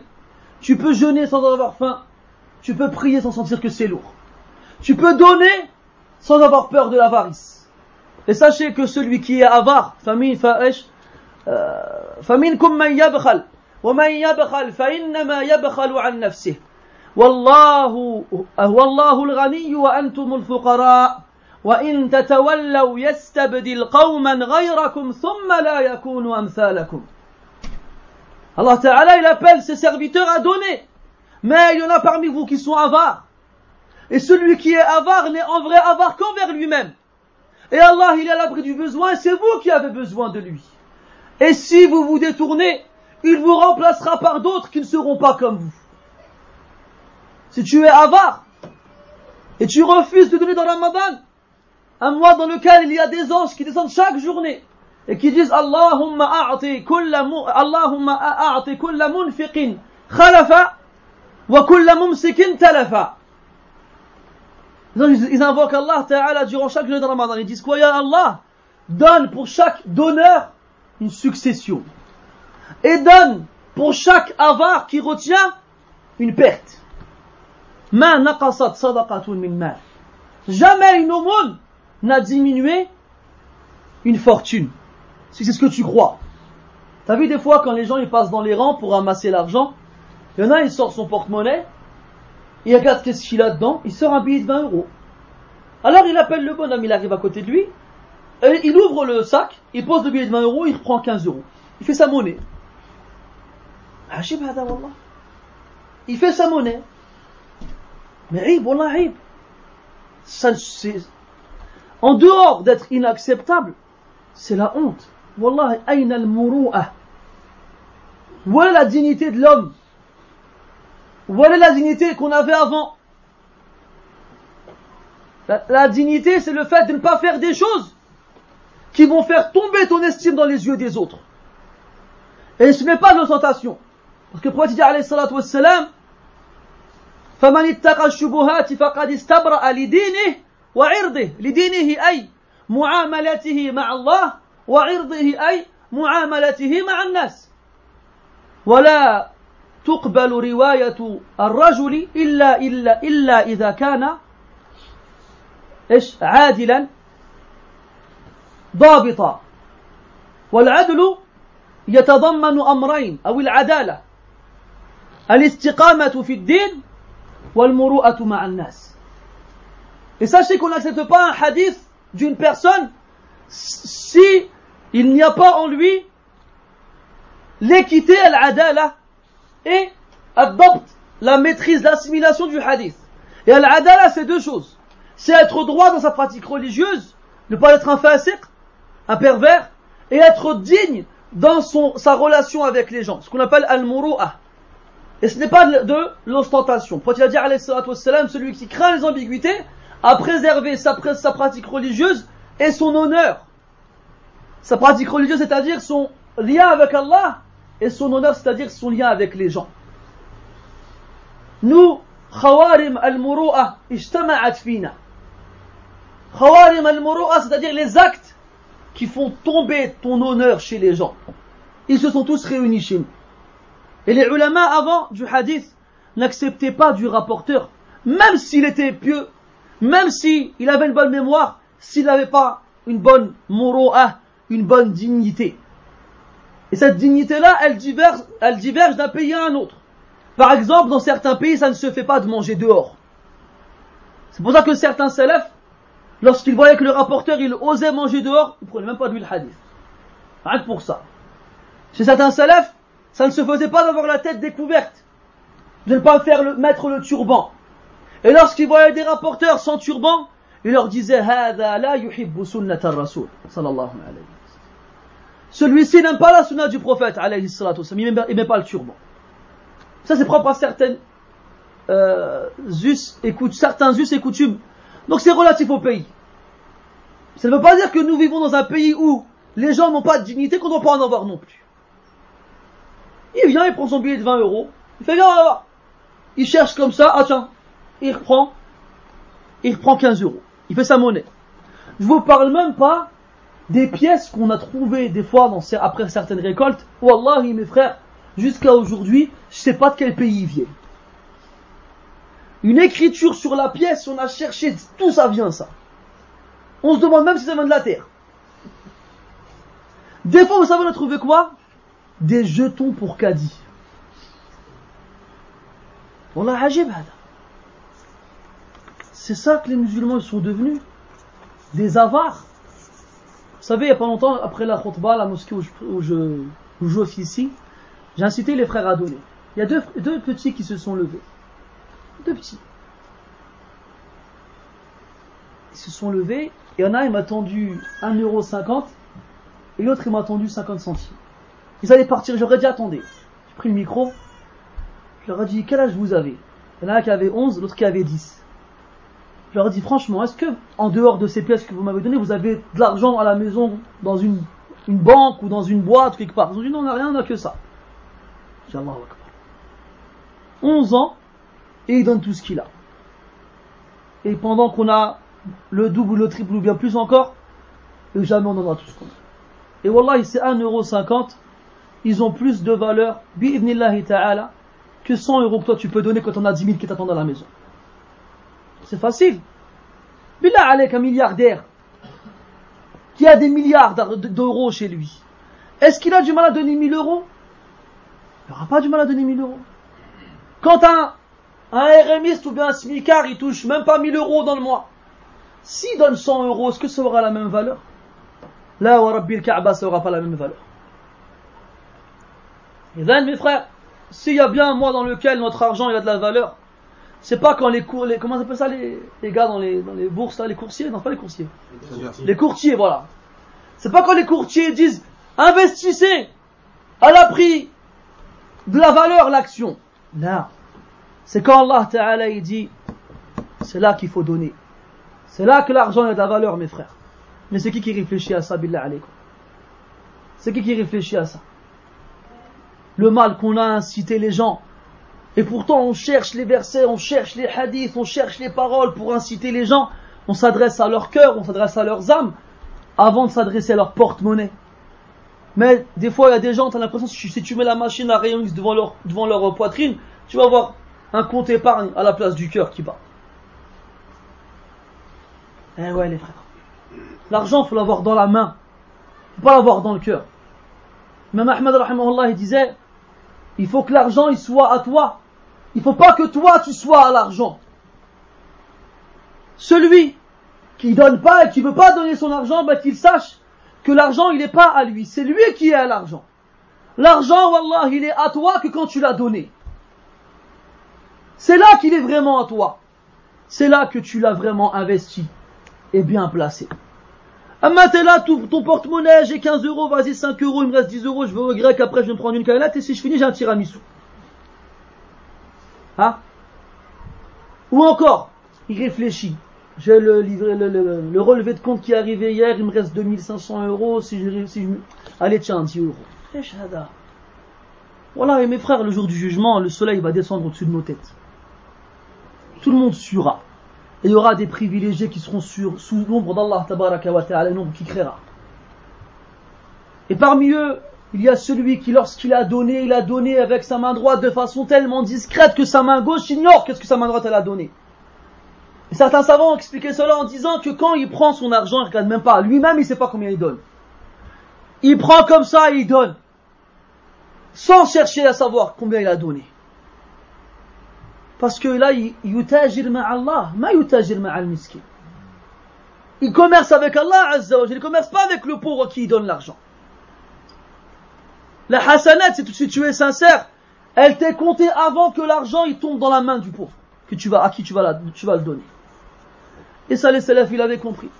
Et nous, lorsque le ramadan il arrive, qu'est-ce qu'on fait, On va à Carrefour, ou là on va où tu veux, et on remplit les caddies, premièrement.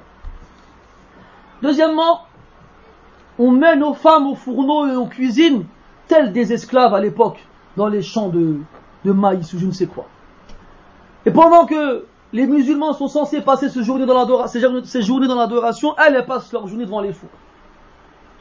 Et après, qu'est-ce qu'ils font troisièmement? Ils invitent leurs amis.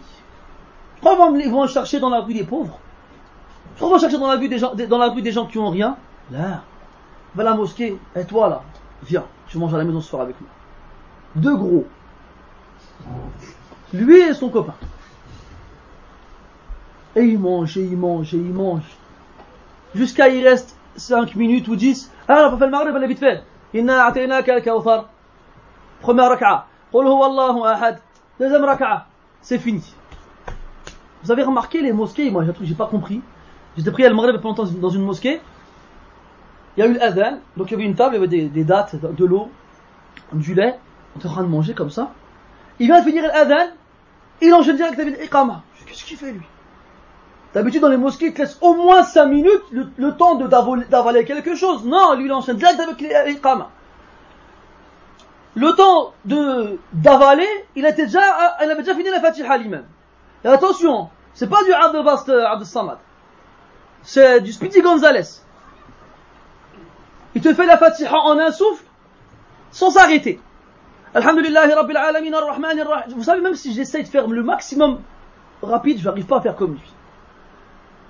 Voilà, il n'y a plus cette harakat. Là, c'est c'est haraka wahida. Et après, voilà, un verset, inna a'tana hop, hop, hop, hop.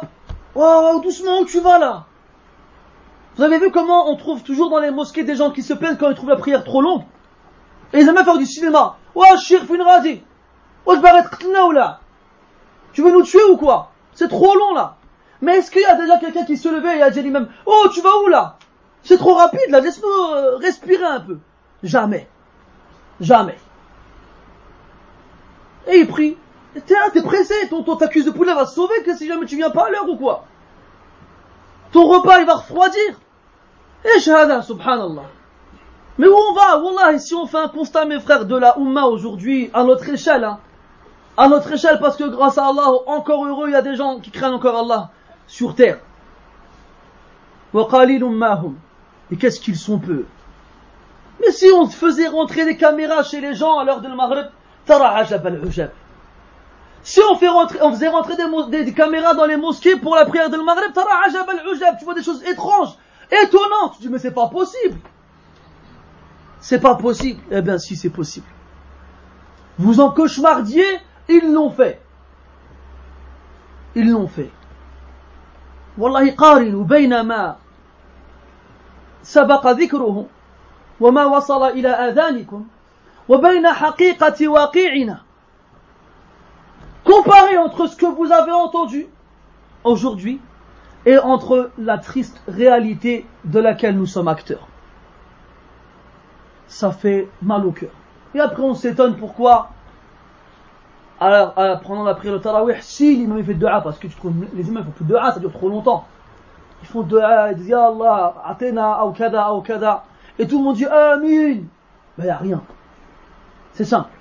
Allah, il a dit Demandez, je vous donne. Et il ne donne pas. Et Allah Ta'ala, la yukhliful mi'ad. Allah, il ne trahit pas ses promesses. Donc, s'il ne nous donne pas, c'est que le problème, il ne vient pas de lui il vient de nous. C'est un exemple tout bête, tout simple, à ton échelle que tu vas comprendre. Tu as des enfants. D'accord? Tu sors. Tu rentres le, soir et ton fils, il a pris, il a trouvé un cutter dans un tiroir et il a trouvé tous les canapés. Il a déchiré les rideaux. Il a trouvé un marqueur, il t'a refait la décoration des murs. Il a cassé la télé et détruit la machine à laver. Toi, t'es comme ça en train de, de, faire le constat des dégâts, et il va te fait, papa, donne-moi 15 euros, s'il te plaît, je vais m'acheter quelque chose. Comment tu vas réagir? Tu vas lui dire, tu te rappelles la pub de Kinder là? Bien sûr, mon fils, tout ce que tu veux. Là, c'est des pubs ça, c'est pas pour de vrai. Toi, tu vas chercher le moyen le plus douloureux de lui faire mal pour lui faire, lui faire payer ce qui t'a fait, ce qui t'a détruit. Et toi, Ya Abdallah, Ya Bunay Adam, tu désobéis à Allah toute la journée. Tu fais rien pour lui satisfaire. Tu fais rien pour te rapprocher de lui. T'es avare, tu donnes rien. T'es cupide, envieux, jaloux, traître, menteur, perfide. Et la liste est longue encore. Et après tu fais comme ça. Allahumma hadina fi man. Amin. Et il sort de la mosquée, il sort son paquet de cigarettes, il s'allume une cigarette et il fume. Ajib hada. Wallah, ajib hada. Il vient de passer une heure à faire la prière. Le la première chose qu'il fait, qu fait en sortant de la mosquée, il allume une cigarette et il fume. Wala hawla wala quwwata illa billah. Allah il dit, واتبع السيئة والله تعالى dit إن الحسنات يذهبن السيئات. Et dans le hadith, واتبع السيئة الحسنة تمحوها. les bonnes actions font partir les mauvaises. Et le prophète dit, wassalam, fait suivre le mauvais, la mauvaise action par une bonne, elle l'effacera. Nous, qu'est-ce qu'on fait On fait suivre les bonnes actions par des mauvaises. Et ça les efface aussi. Wallahi, Omar radiallahu anhu disait, Hasibu anfusakum qabla an tuhasabu. Tout le monde connaît cette parole-là. Jugez-vous avant de vous juger. Mes frères, le constat, il est alarmant.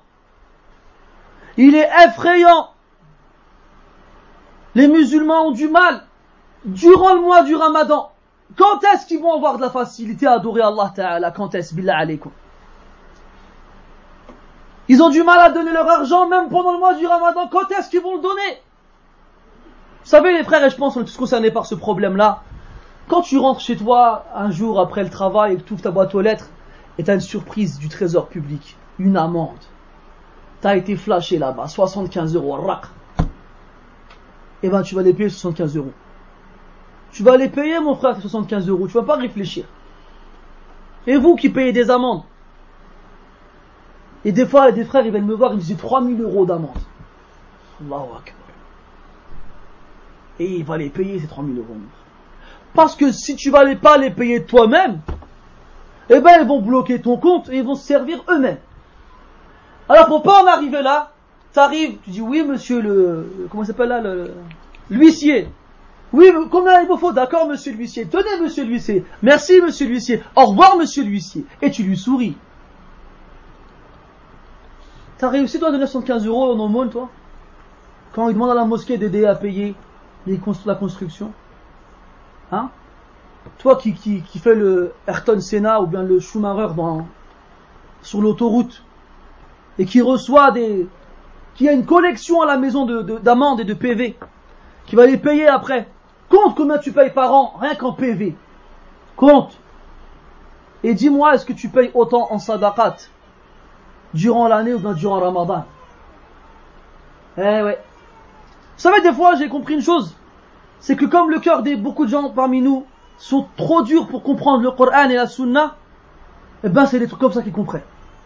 Je leur dis, قال الله تعالى مثل الذين ينفقون أموالهم الآية قال رسول الله صلى الله عليه وسلم Kada, kada. Ils te regardent comme ça. Hum et tu les vas regarder vers toi, mais en vrai, ils, te voient même pas. Mais quand tu leur dis des choses comme ça, les PV ou bien les trucs, là, ça les touche. Parce que ça leur fait un effet. Parce que là, c'est concret, c'est réel. C'est concret c'est réel. J'ai insisté sur l'avarice parce que c'est l'appendice des musulmans aujourd'hui. Illa marrahim Allah. Je disais que les pieux prédécesseurs diminuaient leur, nourriture durant le mois de Ramadan. Et nous, qu'est-ce qu'on fait? On augmente la nourriture durant le mois de Ramadan. Comme nous, nous a rappelé cela BFM et ITV. Ah. Et ils font passer les musulmans pour des affamés, des assoiffés qui ne pensent qu'à une chose durant la journée de Ramadan, quand est-ce qu'on mange? Et le pire, c'est que c'est vrai, quand tu vas à Carrefour, tu, bah, tu vois que ça. T'as vu comment ils nous font des polémiques quand Quick ils vendent des hamburgers halal?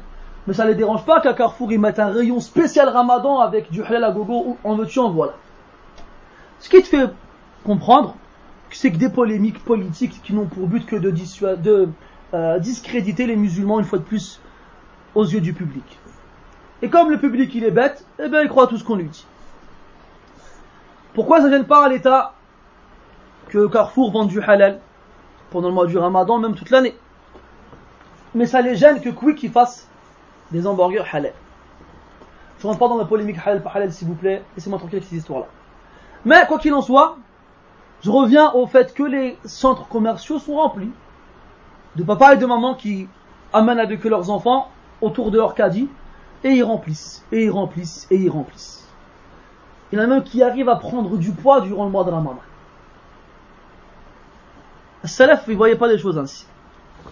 قال إبراهيم بن أبي أيوب كان محمد بن عمرو الغزي يأكل في شهر رمضان أكلتين بس il ne mangeait durant le mois de Ramadan que deux fois. Pas deux fois dans tout le mois, bien sûr, dans les journées du mois de Ramadan. C'est tout. Il mangeait pour rompre son jeûne. Mais c'est pas il mangeait comme nous, comme vous, comme moi et vous, comme vous et moi, avec un festin digne des plus grands rois de, de l'époque de Charlemagne. Là, c'est une assiette avec un peu d'huile, un verre de lait, quelques dates. C'est tout. Mangez ça al maghrib et mangez ça au suhour, avant le fajr. Écoutez cette histoire. قال أبو العباس هاشم بن القاسم كنت عند المهتدي عشية في رمضان فقمت لأنصرف فقال اجلس فجلست فصلى بنا ودعا بالطعام فأحضر طبق طبق نعم فأحضر طبق خلاف عليه أرغفة وآنية فيها ملح وزيت وخل فدعاني إلى الأكل فأكلت أكل من ينتظر الطبيخ فقال ألم تكن صائمة قلت بلى قال كل واستوفي فليس هنا غير ما ترى Donc Abu al-Abbas Hashim ibn al-Qasim il raconte qu'une soirée, il était chez un homme qui se prénomme Al-Muhtadi. C'était le soir, avant le Maghreb. Al-Maghreb arrivé, alors il, il s'est levé pour partir. Il lui dit, reste avec moi, assis-toi. Lorsque le Maghreb arriva, donc Al-Muhtadi dirigea la prière de Maghreb. Après, on leur apporta quelques plats dans lesquels il y avait des galettes et des récipients dans lesquels il y avait du sel, de l'huile et du vinaigre. Alors, Al-Muhtadi, dit à Hashim ibn al-Qasim, mange. Hashim ibn al-Qasim, mange un peu. Il mange comme quelqu'un qui attend que le plat arrive. On lui ramène du pain, on lui ramène du sel. Il dit quoi? Il y a un plat qui arrive, qui est préparé là. Alors il mange un peu. Comme nous on fait euh, aujourd'hui euh, à la maghrébine, on compte le nombre de, nappes. Mais là c'est pas pour de faux là, c'est pour de vrai. Tu vas avoir, euh, tu vas en avoir pour ton, pour ton argent. Alors il est là comme ça, il mange un petit peu de pain, il trempe dans l'huile, il mange un peu, il attend. Alors euh, Al-Muhtadi lui fait Tu jeûnais pas aujourd'hui? Hachim il répond si. Fait bah mange, mais mange bien, parce qu'il y aura rien d'autre que ce que tu vois là. Il y aura rien d'autre que ce que tu vois là. Vous savez, moi je vous parle là comme ça, et ça c'est une chose que j'aimerais que vous sachiez. Ne croyez pas que moi ou d'autres frères qui vous faisions, faisons des doros, on est comme les gens dont on parle. Hein? Et quand on vous dit, on peut paraître un peu sévère, ouais, faites ci, faites ça, en fait, on se parle à nous-mêmes en premier. Hein, ne croyez pas que moi, le maghreb, je mange un peu de pain avec du sel et puis j'attends l'Isha. Moi aussi, j'ai du travail à faire. Hein on s'entraide dans la piété et le bien en espérant que ces paroles, avant d'arriver à vos oreilles, elles arrivent aux miennes. Et en espérant qu'on s'encourager les uns les autres pour y arriver tous ensemble, un jour ou l'autre. Donc quand vous voyez mon format, vous vous direz, qu'est-ce qu'il raconte lui? Je crois pas qu'il mange que du pain et, de, l'huile. Ah, mais c'est des années de travail tout ça mes frères. À la hal, on essaye, comme je vous l'ai dit tout à l'heure, avec le temps de s'améliorer.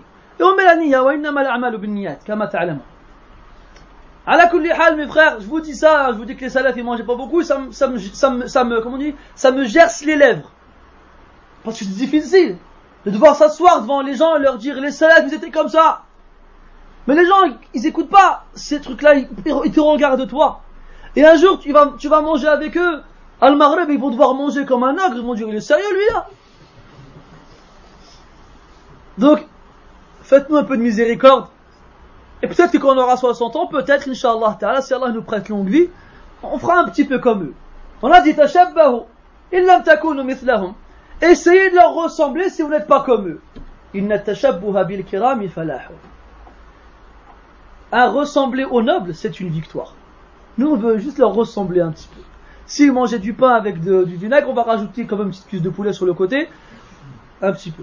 Hein? Hal, mes frères, c'est tout un travail. Le ramadan, c'est une cure. Hein, je, vais, oser l'expression de désintoxication. On est intoxiqué. Pas par des. Euh, comment ça Des stéroïdes, c'est ça? Des drogues, là. La drogue. Ni par la cigarette. On est intoxiqué par Dunya, mes frères. Dunya, on l'a tellement consommé qu'on peut plus s'en passer. Dunya coule dans nos veines elle nous appelle jour après jour à en, à, à en prendre le plus possible. كان النبي صلى الله عليه وسلم يقول ما لي وللدنيا ما لي وللدنيا فإن فإنما أنا مثل راكب استظل تحت شجرة ثم راح أو كما قال عليه الصلاة والسلام Il dit qu'est-ce que j'ai moi avec ce bas monde Qu'est-ce que j'ai à en tirer Je ne suis que comme un voyageur qui s'est arrêté pour tirer profit de l'ombre d'un arbre et qui s'en est allé par la suite. C'est ça ce bas monde. Ce bas monde, c'est un champ dans lequel on doit cultiver, semer. Et c'est seulement dans l'au-delà qu'on cueillera ce qu'on a semé. C'est pas pour ce bas monde qu'on a été créé. C'est pour adorer Allah wa ta'ala. Et pour aider à cela, diminuer la nourriture.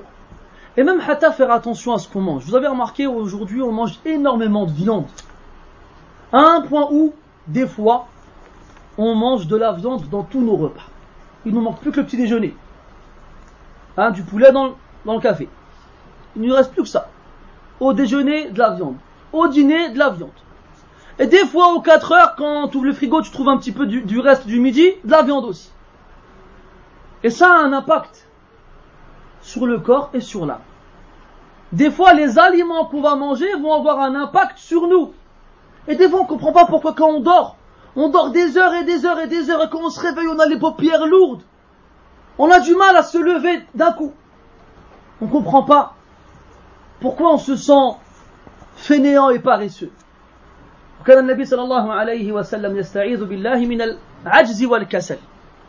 prophète se réfugie auprès d'Allah contre l'incapacité et la paresse. Et qu'est-ce qu'ils sont nombreux les paresseux parmi nous Et Allah décrit les hypocrites dans le Coran en disant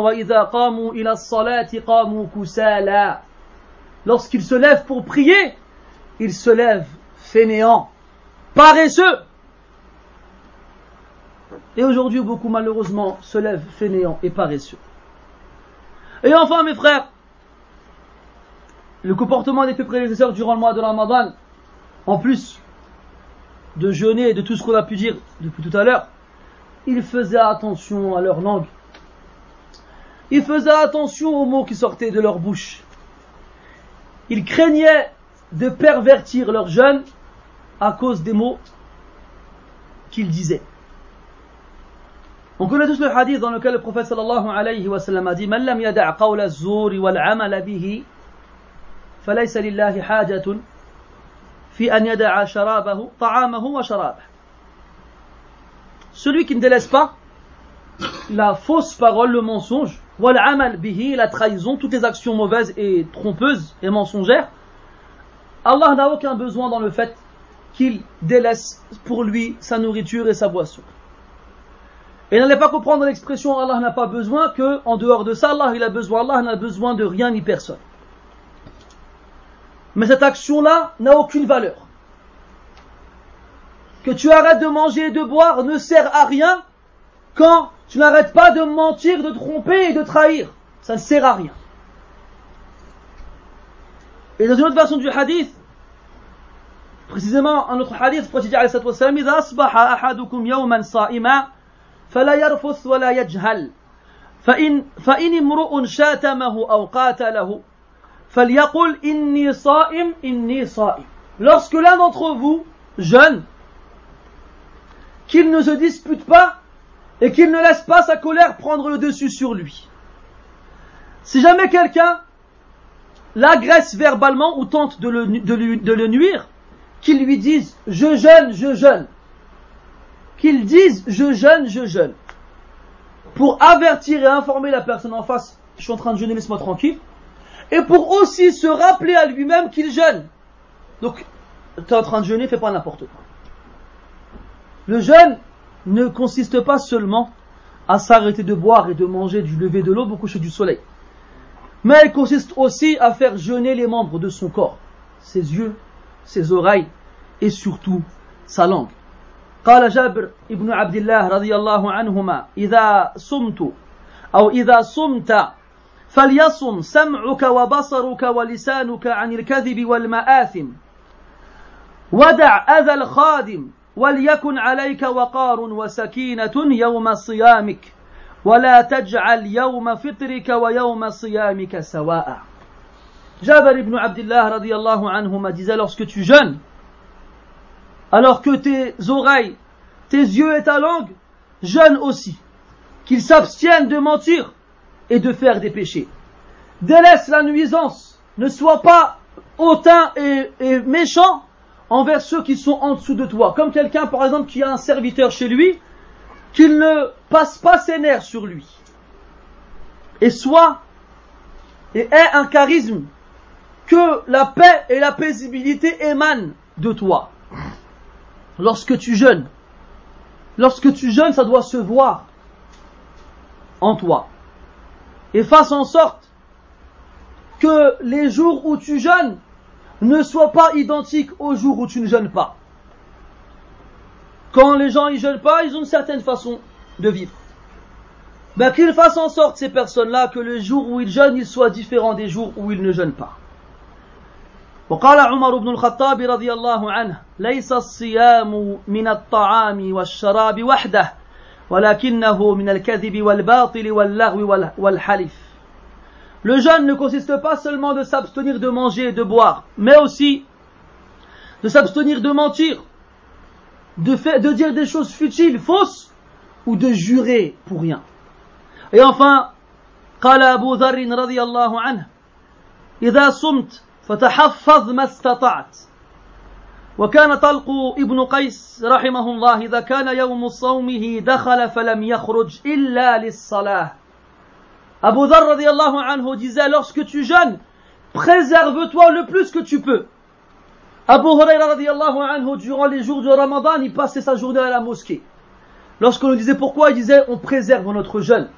On a peur de le pervertir en sortant dehors et en faisant ou en disant n'importe quoi. Talq ibn Qais, lorsqu'il jeûnait, ne sortait de chez lui que pour aller à la mosquée, après il rentrait directement chez lui. C'est comme ça que les salafs préservaient leur jeûne. Et pourtant, c'était les gens les plus loin des mauvaises paroles, des actions futiles ou mauvaises. Et malgré ça, ils faisaient tout leur possible pour être le plus loin durant ce jour-ci, ces, mois-ci plutôt, ces jours-ci de ce mois-ci, de ces, mauvaises choses-là. Voici en partie, mes frères, comment les salafs passaient leur mois de Ramadan. Qu'est-ce qu'il nous reste à faire À comparer? Il nous reste à comparer comment nous on passe notre mois de Ramadan. Mais nous, mes frères, on vit. Je suis pas, mon but, c'est pas de vous faire désespérer. Là. Mon but, au contraire, est de vous motiver. Et sachez que le prophète sallallahu a informé qu'à la fin des temps, les croyants connaîtront des jours difficiles où ils devront patienter. Celui qui s'accroche à sa religion durant ces jours-ci est comme celui qui tient dans sa main une braise. Et il a dit après cela, alayhi wassalam, que celui parmi eux qui accomplira une bonne action, son action aura la, valeur de l'action de, 50 personnes. Cette action qu'il aura accompli lui, accompli lui, elle vaudra la bonne action de 50 personnes. Alors, les Sahaba radiallahu anhum ont dit 50 personnes parmi eux. Pourquoi tu as répondu non, parmi vous? Et alors, les Sahaba radiallahu anhum s'interrogèrent sur, cette, sur ce fait. Il leur a répondu alayhi salatu wassalam, parce que vous, les compagnons, avez trouvé des gens pour vous aider. Eux, ils trouveront personne. Ils devront se débrouiller. Ils devront se débrouiller. On connaît tout ce hadith dans lequel le prophète dit alayhi salatu wassalam, جاء الإسلام غريبا وسيعود غريبا كما بدأ فطوبى للغرباء l'islam est venu étranger et redeviendra étranger comme il a commencé. Bonheur alors aux étrangers. Donc, al-Fadil, mon très cher frère, lorsqu'on dit une époque où les gens vivent le mois de Ramadan comme un fardeau plus qu'autre chose, eh bien, soit cet étranger qui fait du mois de Ramadan des vacances pour son cœur et son âme. Lorsque les gens attendent impatiemment la fin de ce mois-ci, soit l'étranger qui espère qu'il va durer le plus longtemps. Lorsque les gens ont du mal à faire la prière de Tarawih, soit l'étranger qui n'a comme souci que de continuer dans cette prière-là et qui aimerait bien qu'elle ne s'arrête jamais. Soit cet étranger, lorsque tu le, seras, alors sache que le prophète sallallahu alayhi wa sallam t'a annoncé une très bonne nouvelle cette nouvelle qui est cet endroit qui t'attend au paradis parce qu'Allah tabaraka wa ta'ala ne gâche pas les actions de ses serviteurs. Et Allah ta'ala ne gâche pas votre foi. Et Allah il ne gâche pas les bonnes actions de ceux qui ont bien œuvré. Ici-bas et dans l'au-delà. نسأل الله تبارك وتعالى بمنه وكرمه أن يمن عليه علينا بتوفيقه كي نعبده في هذا الشهر الكريم على الوجه الذي يرضيه, يرضيه عنا demande Allah tabaraka wa ta'ala qu'il nous fasse la faveur de nous permettre de l'adorer durant ce mois-ci d'une façon qui le rendra satisfait de nous. ونسأله تبارك وتعالى أن يجعلنا ممن استفاد من صيامه Et on demande à Allah qu'il fasse de nous des gens qui ont profité de leur jour de jeûne,